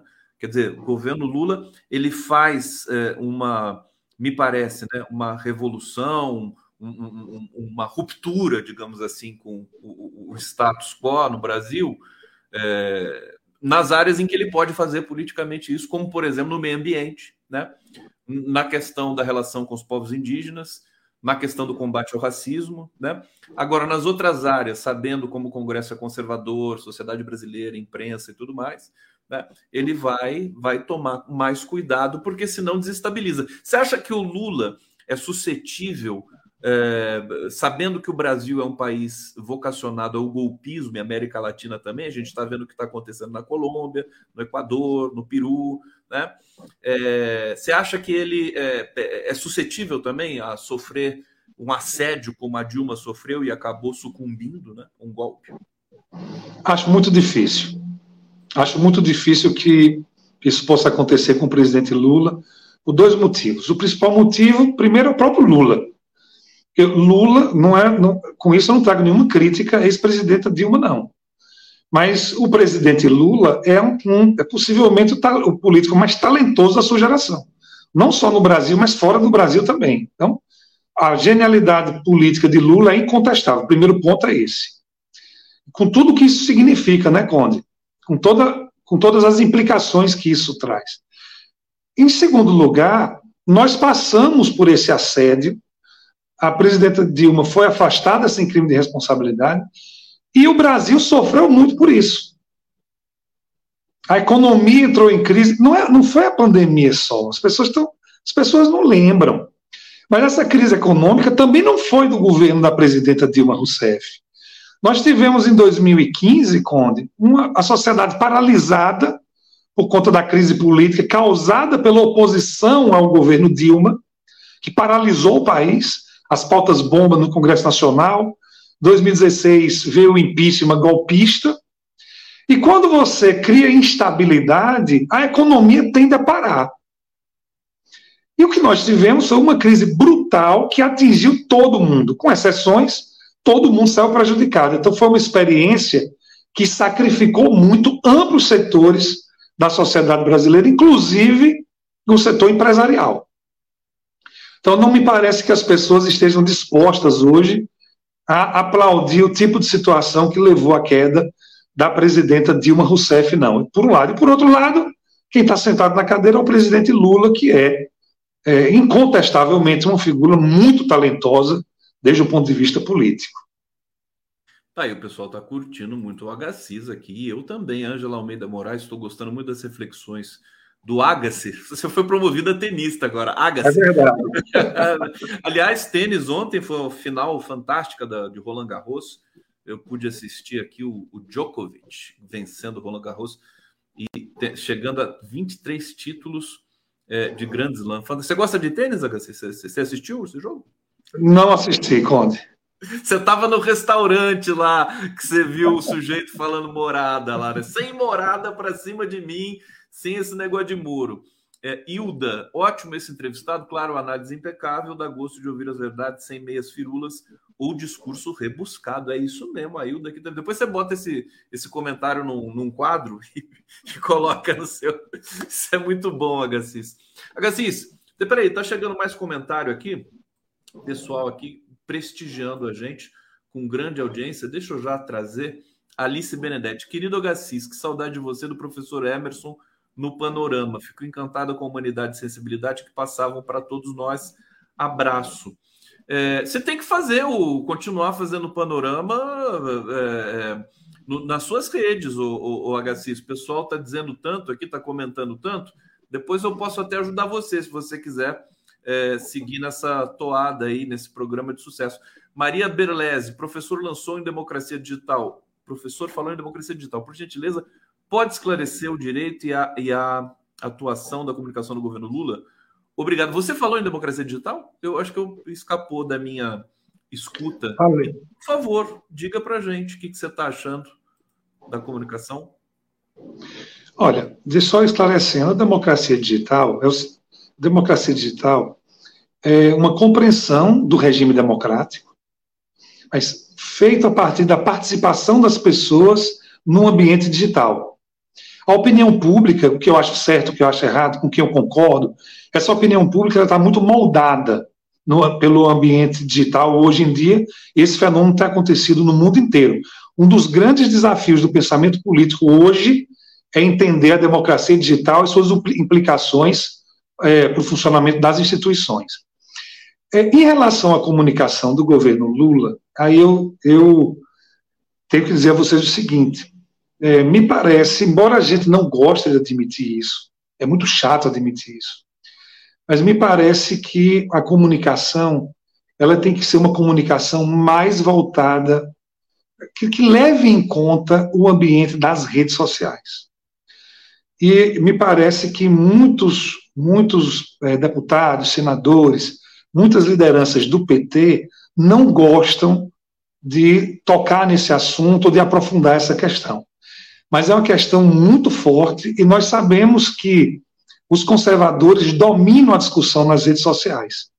E as redes sociais hoje são a principal principal caminho de construção da opinião pública. Portanto, me parece que a comunicação do governo federal deveria estar mais voltada para isso. Não digo que, se, que, que tivesse que ser uma comunicação institucionalizada nas redes, mas pelo menos as principais lideranças deveriam ter uma atuação mais adequada nas redes sociais. Quem, quem define isso perfeitamente é André Janones. Janones encaçapou, não sei se vocês lembram, Janones encaçapou o bolsonarismo durante a eleição presidencial do ano passado. Ele, ele, ele praticamente se equiparou aos bolsonaristas, todos, sozinho. Logicamente, ele teve uma sacada genial. Por exemplo, ele criou um grupo do Telegram que em dois dias tinha 200 mil pessoas. Então, ele dizia uma coisa lá: vamos fazer isso. Essas, essas pessoas uh, atuavam nas redes. Mas ele disse que o, o, equivalente bolsonarista a isto era um grupo, ou eram vários grupos, de um milhão de pessoas. Então, a gente não tem condições de avançar na democracia digital sem melhorar a comunicação. Agora, nesse particular, nós não podemos esperar que o presidente Lula dê uma orientação, porque Lula de outra geração nem celular ele tem. Então, realmente tem que ser a Secretaria de Comunicação do governo, tem que encontrar um caminho para para poder dominar o debate político no âmbito digital. Esse do, o debate tem que ser tem que ser invertido. A gente tem que ganhar. É, não, é, é bem incrível você falar isso. Agora, o, Lula não, não é dessa geração, é, não tem celular, não, não gosta, não fica tweetando, não gosta de tweet e tudo mais, mas ele tem, ele é um mestre da comunicação real, né? Todo mundo sabe disso, e ele é uma esponja. Ele, ele, ele absorveu muitos desses conceitos, é, é, só que precisava ter alguém ali junto com ele para dizer isso para ele, sabe? Que, ele sabe dessas, dessas questões, dessas sutilezas aí, porque ele é um gênio do sentido. Eu, como linguista, já inclusive escrevi muito sobre isso, é um gênio da produção do sentido. Ele é ousado, né? Ele não se subverte aos sentidos que vêm pré-fabricados, ele coloca novidades ali na, na, na, na, na receita, no, no, no, no, horizonte das pessoas, da militância e tudo mais. Por isso que ele é quem ele é.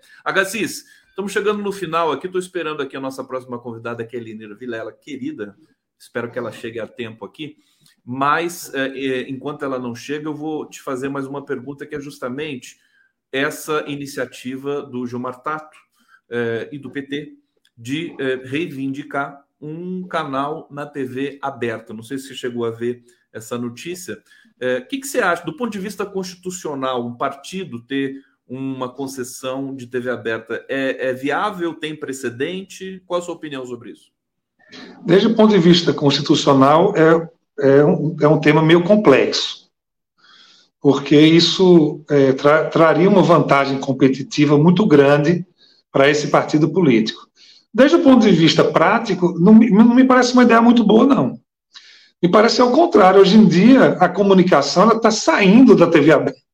Ela está migrando. Eu sou eu estou na linha de Paulo Henrique Amorim, que dizia, criticando a Rede Globo, que dizia assim: a Globo vai morrer é, gorda. Como? É, os anunciantes vão sair da, da TV aberta e vão passar para o tipo de anúncio é, via algoritmo que nós conhecemos nas redes. Me parece que essa visão é uma visão meio ultrapassada. Não, não, não acho simpática a ideia. Se o, o, que, o, o que é importante no Brasil, aí sim, é uma TV pública de qualidade. Aí sim, aí não há nenhuma dúvida que nós deveríamos ter a nossa BBC. Mas me parece que a ideia de um partido ter uma, uma, uma TV, uma concessão de TV, desde o ponto de vista constitucional, me parece estranho cria uma vantagem competitiva, teria os outros que ter TV também. Me parece que é uma discussão meio enviesada, não vai funcionar, não. Também fiquei com essa impressão, quer dizer, uma coisa meio que uma, uma ida para o passado, um mergulho no passado, né? As redes sociais estão demandando tanta atenção, né? É, Agassiz, posso explorar você mais um pouquinho? Você estava combinado? Como, eu, eu queria, olha, eu queria inclusive fazer um comentário aqui tem um negócio que não é que me irrite, mas me incomoda, é o pessoal falar da sorte do presidente Lula, certo? Olha, é o seguinte, eu não sei se Lula tem sorte ou não. Né? Quero acreditar que ele tem sorte. É uma pessoa que tem sorte na vida. Agora, você imaginar que o Brasil saiu daquela catacumba onde ele estava enterrado, com a eleição do presidente Lula, e que a, a, o que está acontecendo conosco, resgate econômico, resgate da imagem do país no campo internacional, que isso é sorte, é barra pesada. Eu digo a você o seguinte: aquele discurso que Lula fez sobre Nicolau, Nicolás Maduro. Ah, mas criticaram muito porque elogiando o ditador, porque não sei o que e tal. Eu digo, pessoal, vocês têm que observar que a América do Sul, América do Sul, Equador, é, Peru, Bolívia, Colômbia, a América do Sul está um caos. Então é necessário proteger a soberania dos países da América do Sul. Nada mais adequado do que um discurso de apoio do presidente Lula à, Venezuela enquanto país, enquanto país da América do Sul. Então, aí, chega, dias depois, né, duas semanas depois, sei lá, dez dias depois, aparece Donald Trump dizendo que tinha, havia o plano de invadir a Venezuela e tirar o petróleo venezuelano. Aí você diz, ah, foi sorte. Não foi sorte, gente. Lula está vendo o cenário. O presidente Lula está vendo o cenário político na América do Sul. Isso não é sorte, não.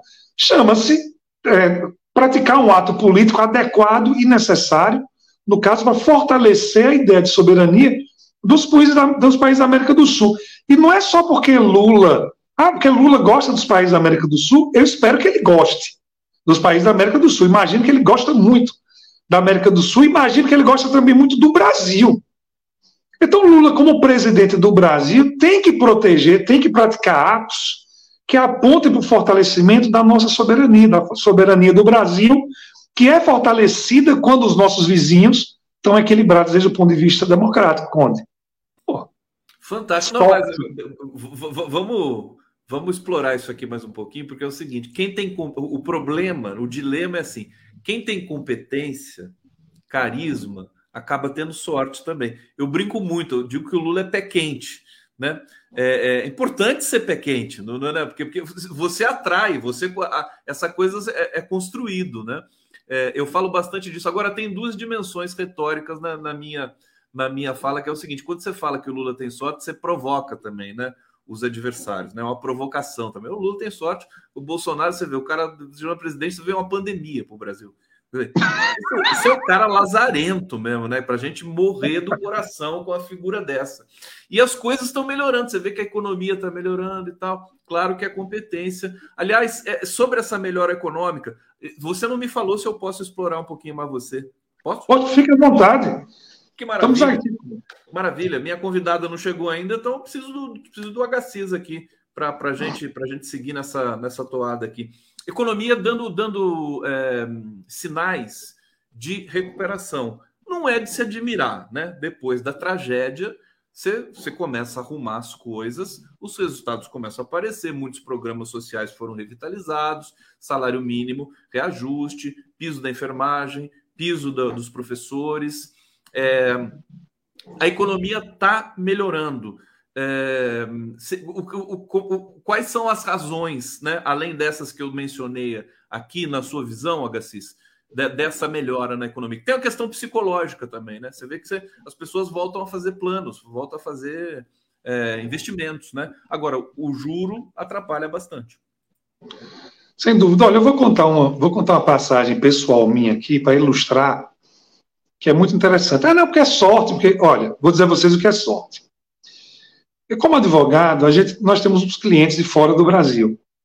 E aí, eh, no ano passado, eu conversando com os espanhóis, a gente queria expandir a nossa operação para a Espanha. Aí, conversando com alguns espanhóis, o pessoal disse: olha, é, tá difícil porque o empresário espanhol não quer investir no Brasil. Digo, não quer investir no Brasil? Por quê? Porque tem medo do presidente Bolsonaro. Quando o presidente Lula se elegeu, o cenário mudou completamente. Essas pessoas se, é, se animaram para investir no Brasil, esses empresários. Porque é muito simples, ninguém quer a instabilidade. E um princípio que, que, é, que é óbvio, mas não é seguido pelos conservadores do Brasil, é o seguinte: é você tem que distribuir o dinheiro. Na hora que, na hora que a pessoa que ganha pouco tem dinheiro, toda a economia, toda a economia gira. Todos sabemos disso. O problema é que, por exemplo, o grupo que estava no poder antes do PT, o bolsonarismo, tinha Paulo Guedes, que era um camarada que odeia o povo, que odiava o povo brasileiro. Ele representa o que as elites têm de mais apurado. É o ódio brutal enraizado ao povo brasileiro. Então, na hora de você fazer política econômica, quando você pensa assim, quando você odeia o povo, você não, não quer distribuir dinheiro com o povo. Você não quer democratizar a economia. A tese de Lula, que ele simplifica de forma genial, colocar o pobre no orçamento, é a única tese possível quando você tem tantas pessoas pobres no Brasil. Então, o governo acerta na hora em que difunde, que reorganiza o Bolsa Família, na hora que difunde o Bolsa Família, o governo acerta na hora que ataca o teto de gastos, o teto, o teto de gastos é uma medida completamente estapafúrdia, completamente fora do tom, é impossível para um país avançar com esse tipo de limitação. Ah, não é possível. Bom, deve ser possível em outra galáxia, porque os americanos tiveram que alterar o, o, o limite deles senão os Estados Unidos iam entrar em crise há pouco mais de duas semanas isso. Então, foram medidas muito adequadas que o governo foi criando, e mesmo os conservadores, mesmo os bolsonaristas mais recalcitrantes, estão recuperando a fé. Eu digo isso, eu convivo com eles. Então, nós, eles estão recuperando a fé, estão voltando a investir, estão voltando a acreditar. Isso no cenário de juros altíssimos, que esses juros não são altos, eles são altíssimos. Porque a inflação está controlada, a inflação está controlada, e nós tínhamos um ambiente que era um ambiente recessivo.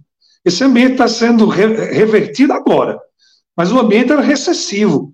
Eu encontrei, por exemplo, um camarada, lógico que não, a gente não pode chegar a nenhuma conclusão por conta disso, mas eu encontrei um camarada que é dono de uma loja de vender carros usados, não vende nada há três meses. Lógico, quem é que consegue financiar um carro com a taxa de juros do jeito que ela está? Então, é, vai ser necessário que, que esses juros efetivamente caiam, se a gente quiser, quiser ver uma economia com mais agilidade, Conde. Agacis Almeida Filho, golaço você aqui hoje, hein? Agradeçam o condão aqui. Eu convidei o Agacis para vir aqui hoje. Querido Agacis, demais te receber. Agora sim vou liberar você para você almoçar, para você preparar aí o, essa, essa noite dos namorados, o dia 12 de junho, você é Lenira, que a Lenira deve ter atrasado por causa dessa coisa de dia dos namorados, que ela vai explicar aqui para gente. Obrigado, viu, querido? Sucesso, excelente semana, tamo junto e vamos conversando. Beleza, Conda, obrigado pelo convite. Quero também deixar um abração para os 247 nautas que estão acompanhando a gente aqui. Valeu, forte abraço. Tchau, tchau.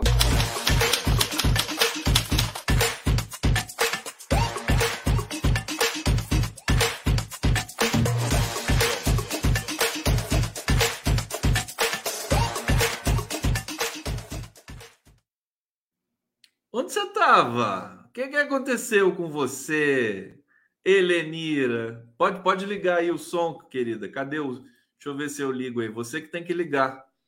Eu, eu tava dando aula de logaritmo, me empolguei, esqueci o horário. Se empolgou, professora apaixonada pelos alunos, né? Foi lá e continuou dando aula. Você está dando aula to, toda, toda segunda nesse horário? É, porque o que acontece é o seguinte: eu estou dando aula para uma turma de pendente, que a gente chama, é quando você reprova só em matemática sem reprovar a fase toda, né? Dos meninos do ensino médio. E aí para facilitar a vida deles, como eles têm aula de manhã, o, o normal seria a pendência ser uma aula à tarde. Mas para eles não terem que pagar almoço para ficar à tarde, dadada, eu dou aula no horário intermediário. Então eles saem 11h30 da aula e entram na minha e ficam até meio de meio para eu poder Você tem todo o direito e nossa admiração e cumplicidade para fazer, para desenrolar essa paixão que você tem aí nas suas aulas. Mas se você precisar mudar horário, dia, alguma coisa, você me avisa, porque. Não, é, agora tá acabando você tempo, aqui. Né? É porque é, o que acontece, daí tem a outra parte, que é como eu sou coordenadora geral do sindicato, eu não eu dou aula, mas tem as semanas que eu tenho que viajar. E aí dar aula na segunda-feira não é o normal. Eu dou aula na segunda-feira para repor as aulas das semanas que eu estou em Brasília. Mas está acabando, está acabando. Vai organizar o tema. Se acompanhou a parada LGBT ontem em São Paulo, foi. Que lindo, né? Ela teve um aspecto é, mais político, sem ser partidarizado, teve um discurso bonito do Silvio Almeida. É, queria te ouvir um pouquinho sobre a importância dessa, desse momento e de a parada LGBT é, sair daquele. Ela continuou fazendo durante a tragédia, o pesadelo Bolsonaro mas agora tem um aspecto que é vamos lá, né? Agora vamos conquistar os espaços, né? E aí? É, é completamente diferente. Para a população LGBTQIAP+, é, o governo Bolsonaro era, uma, era uma, um terror específico, né? Não, não nos, nos livramos completamente dos fascistas, mas eu acho que a expressão mais, assim, mais expressa o, a, o sentimento é o sentimento de voltar a respirar de não achar que você tem o Estado brasileiro apoiando é, as ações de violência. Não é que a violência acabou, obviamente, mas você tira o peso da presidência da República é, estimulando a LGBTfobia e dá para respirar. É, eu sou mãe, né, da diversidade, como o povo chama, né? Os meus filhos são. Eu tenho um filho que é não binário e um filho que é bissexual. Então, é, quando a gente olha para isso, a gente tem essa sensação de respirar de novo, né? É, e a parada, ela sempre tem um caráter festivo muito importante, e eu acho que isso é interessante, porque também a história de comemorar o orgulho, né? De eu não tenho nada que me envergonhar, eu posso ser do jeito que eu sou, nesse dia eu vou é, me expressar mais do que nos outros dias, onde a cis heteronormatividade é muito brutal. E a gente vê que isso se manteve. Então, tem música, tem dança, tem toda a performance, né? O jeito que o pessoal se veste. Tem gente que prepara roupas por meses, né? Para poder é, usar na parada. Mas eu gostei, porque eu achei, eu vi poucos, eu vi o discurso da Etel Maciel, vi o discurso do Silvio Almeida e vi o discurso da Erika Hilton. É, e aí a gente percebe que a própria comunidade LGBT, porque a gente teve, acho que, dois momentos, né? Um momento em que era muito festivo, um momento que foi apropriado de uma maneira bem comercialzona, assim, tinha gente ganhando muito dinheiro, e nada contra a galera ganhar dinheiro, mas tava, tinha perdido um pouco o caráter mais politizado, porque é preciso ser um dia de luta numa uma população que é tão oprimida.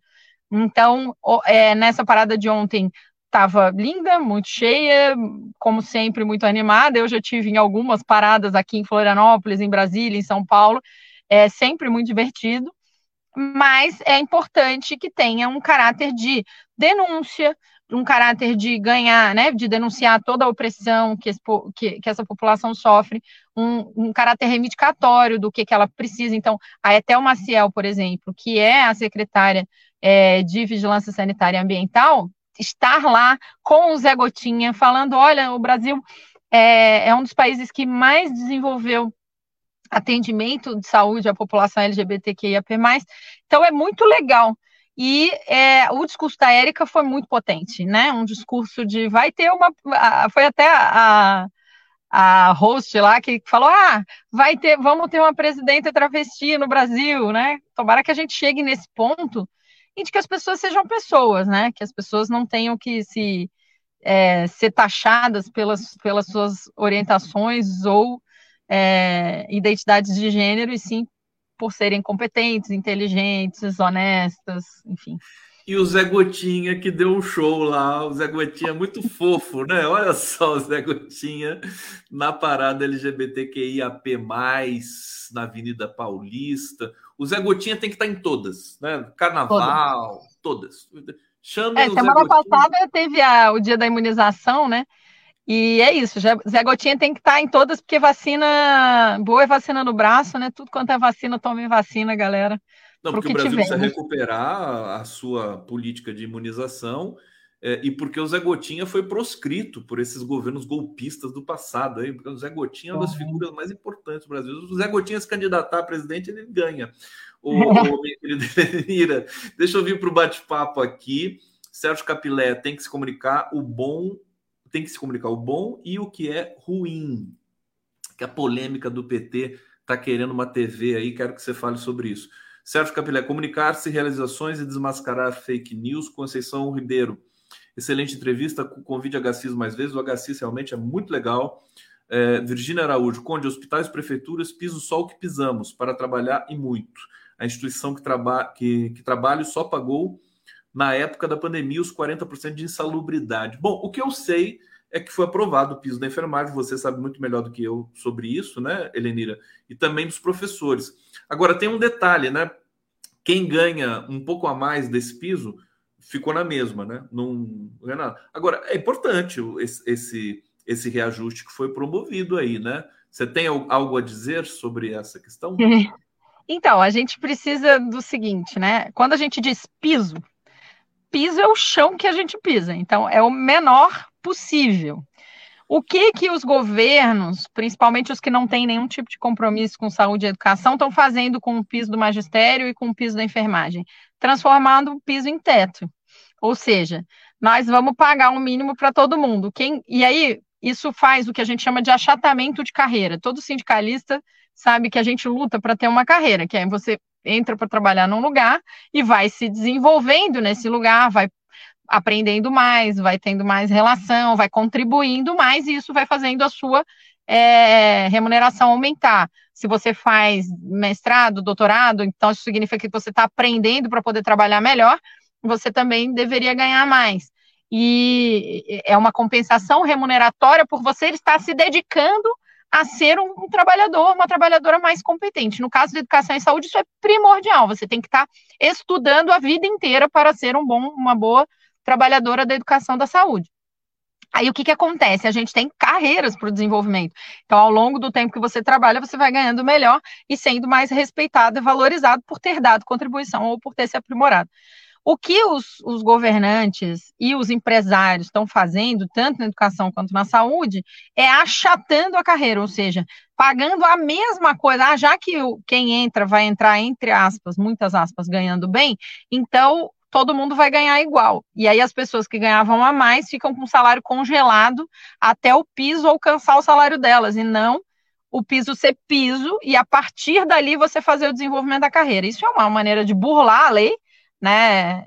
é, não é ilegal, mas certamente é imoral. Aliás, a ilegalidade dessa ação, na verdade, está em discussão no STF, mas é completamente imoral. O Brasil é um país que não, não valoriza trabalhadoras, é, e eu vou falar no feminino porque 80% da categoria da saúde e, e, e da educação é de mulheres. As trabalhadoras da educação e da saúde são desvalorizadas. Porque somos mulheres, porque o trabalho de cuidado é tratado pelo capitalismo como um trabalho que não precisa ser remunerado, é, porque somos tratadas como cuidadoras, amigas, tias, e não como profissionais formadas para esse trabalho, né? Então, você não trata uma enfermeira do mesmo jeito que você trata uma, um, um, engenheiro, porque um engenheiro é um profissional, uma, uma, profissão masculina, bem remunerada, valorizada. A enfermeira é uma enfermeira, ela faz cuidadinho, né? Como se fosse uma coisa sem profissionalismo. Ela é amiguinha, ela é cuidadosa, ela é carinhosa. E aí isso é machismo, isso é misoginia, né, pagar menos para profissões que são majoritariamente femininas, e aí os pisos estão virando teto. E isso está em discussão na STF. É um absurdo. A gente já está lutando contra isso em relação ao piso do magistério e certamente vai ter a mesma luta em relação ao, ao piso do, da enfermagem. A questão é, quem ganhava muito mal, vergonhosamente mal, inadmissivelmente mal, porque estava no início da carreira, ganha um pouco melhor. Agora, quem ganhava só mal, vai continuar ganhando mal, porque eles congelam dos outros para dar para. Né? Então, dividem entre as mulheres o pouco que era dividido, tira de uma para dar para outra, ao invés de tirar dos grandes banqueiros, dos ricos, dos grandes empresários, né, para dar para as mulheres que cuidam e que educam a nossa sociedade. Helenira sempre na jugular. Sabe o que eu tô a impressão que está me dando? A gente passou tanto tempo na obscuridade na, no, no, no, assassinato do argumento, que eu acho que agora tá, né, os argumentos estão voltando, né? A lógica, a coerência, né? Deu o HCIS aqui, tantas coisas que parecem óbvias, né? Mas, mas assim, a gente está com saudade de ouvir essas coisas e está é. precisando, né, para tomar as medidas, né? Quer dizer, essa questão do piso, você está dando uma dica aqui importantíssima. Quer dizer, não é piso, é o chão que a gente pisa, mesmo como disse aqui a nossa internauta. Helenira, sobre a reivindicação do, do PT para uma TV, uma concessão de TV, assunto que pipoca aí para tudo quanto é lado, acho importante que a gente diga o que a gente pensa. Eu tenho dito isso é, e quero saber de você, que é sempre uma opinião importante para a gente confesso que eu não discuti isso com ninguém. É a primeira vez que eu vou responder. Eu não li nada. Eu tô. Você eu vi, não leu nada a respeito? Ah, mas, nada. Eu mas li é só que tem pedido. É, eu vi, é. eu li que tem pedido. Imediatamente, sem ter refletido com nenhuma discussão. Primeiro, demorou, né? é, a gente tinha que ter feito isso há muito tempo atrás, né? A, a, o fato, eu não sei se exatamente é, uma, uma, uma TV de um partido, mas certamente uma TV popular é uma coisa, é uma necessidade essencial da democratização da comunicação no Brasil. Assim, a gente sempre teve, e hoje eu chamo a mídia corporativa, que é a mídia que tem a maior parte das TVs, ela é agência de publicidade dos interesses, ou dos marqueteiros ou dos mercadores da fé. Né? Eles, elas são agências de publicidade, elas não dão nem lucro para eles eles ganham tanto lucro na atividade principal deles que eles mantêm a TV como uma agência de publicidade para garantir que a opinião pública vai ser manipulada pelos interesses do mercado financeiro, dos latifundiários e dos mercadores da fé. E aí, isso, a gente nunca disputou esse espaço adequadamente. A gente teve TVs públicas, né, que são formais, que são TVs estatais, mais públicas, é, no sentido de é, estatais, no sentido de que são agência mesmo de comunicação do Senado, da Câmara, da Presidência da República, e a gente teve a TV é, Brasil, que era uma TV estatal, que era para ser é, disputar mercado, né, com, com as TVs é, comerciais, as TVs que estão preocupadas em dar lucro para alguém, manipular a opinião pública para esse alguém que lucra com outras atividades. Não é nem mais com a venda da publicidade da própria TV. Então, é, eu acho que demorou de um certo ponto de vista, não sei exatamente, como eu disse, se eu faria o pedido exatamente em nome do partido, mas é legítimo, isso existe em outros lugares, até porque se você assume, né, que você está falando desse lugar, não tem nenhum problema, disputa-se politicamente, problema é o precedente, né, porque o que vai acontecer se os outros partidos todos, né, se der para um partido, vai dar para todos, né, como é que isso vai funcionar? E a outra coisa que me ocorre, é, como eu disse sem assim, né, no quente, eu li essa notícia e pensei na hora, é que eu, eu, eu, digo que é um pouco atrasado, porque agora a TV não é o principal meio de comunicação. Né? E aí ainda é muito importante num Brasil onde, por exemplo, a TV Globo chega em 95%, é, 97% dos lares, mas não é mais é, tão central. O importante nesse caso é a gente melhorar a nossa comunicação é, em todos os âmbitos. E aí o governo precisa, e eu já falei isso aqui, disputar politicamente a posição política do governo, do partido, em todos os meios de comunicação dos movimentos sociais. É, o exemplo que eu posso que me ocorre aqui era, por exemplo, ter feito uma campanha agradecendo ao governo da Venezuela por ter salvo vidas em Manaus na semana anterior do Maduro vir para cá. Uma campanha de agradecimento. O governo é, venezuelano fez o que o governo brasileiro não fez naquela época, salvou milhares de vidas e nós temos que agradecer e aí mostrar os caminhões chegando, as pessoas sendo salvas e a imagem do Maduro para fazer uma contrapropaganda contra a agência de publicidade do imperialismo e dessas empresas aí é, que, desses grupos econômicos que eu citei. Então, isso é fazer política usando a comunicação, é disputar a posição política. Isso a gente precisa fazer, é, não sei se necessariamente com a TV pública, mas ela com uma TV do partido, mas eu não vejo qual é o problema. Tá aqui a Débora Freitas está dizendo, tá, concede-se uma TV para o PL do Bolsonaro. Imagina o Valdemar da Costa Neto. Já tem. TV. O Esse... PL do Bolsonaro já tem uma TV que chama TV Record. Pois é, TV Record, você tem toda razão. Não, e, e quando a gente. O, o, argumento em favor da, da, da criação de uma TV é, popular, como. Eu acho que uma TV popular, como você diz, é muito mais interessante do que uma TV do PT né? Por assim dizer. Agora, a Globo está aí há 50 e poucos anos, né? E é uma TV partidarizada. Brutalmente. A, Globo foi a TV da ditadura. E aí, literalmente, da ditadura, prestem atenção que toda vez que a ditadura faz aniversário, no ano seguinte a TV Globo faz aniversário. Que a TV Globo é filha da ditadura, literalmente. literalmente. Não existia a TV Globo se a ditadura não tivesse burlado a lei, permitido o consórcio Time Life, o Roberto Marinho tivesse feito um acordo com a ditadura para ser agência de publicidade da ditadura. Então, a TV Globo foi a TV da ditadura e depois foi a TV do, do PSDB. E, e agora é a TV do mercado financeiro e do, do, do agronegócio da morte. E da Eletrobras. Você viu? Da Eletrobras viu privatizada, né? Da, da Petrobras privatizada, da Vibra da, das empresas que foram que assaltaram o povo brasileiro, se apropriaram e agora fazem campanha contra o povo na TV. A Vibra, a, a, a, a, propaganda da Vale, da Vibra, eu tenho vontade de jogar uma coisa na TV cada vez que eu assisto. A propaganda Calma, da Vale que era uma, uma, empresa pública que matou milhares, matou centenas de pessoas e um ecossistema inteiro, um dos, uma das macias hidrográficas. Quanto melhor a propaganda, quanto mais cara, né? Tá lá a música da Vale, né? Tudo lindo, né? Quanto mais é... cara. Oi? É sempre mostrando, é no mato, é sempre mostrando floresta natureza. preservada, passarinho, natureza, uma pessoa pegando uma sementezinha. Eu falo, ai, que ódio, eles estão destruindo tudo e fazendo propaganda. Meu Deus. Helenira na luta. O pessoal chama você aqui de Helenira na luta. Obrigado, Helenira na luta. Insta. Meu Instagram é arroba Helenira na luta. Eu sei, Helenira na luta. É seu sobrenome, luta. Obrigado, querida. Um beijo grande para você. Feliz Dia dos Namorados, das namoradas. Ah, obrigado. Eu ganhei uma festa de é, meu namorado Eu gosto do Dia dos Namorados assim, é perfeito para quem está solteiro, porque é tão legal assim você. Eu, eu, eu tava solteira há muito tempo, agora eu estou namorando, mas o meu namorado está muito longe, aí ele mandou uma cesta de flores. Ah, que coisa mais. Então você pode fazer uma, um jantar é, remoto, assim, no, é, no vídeo, de chamada. Né?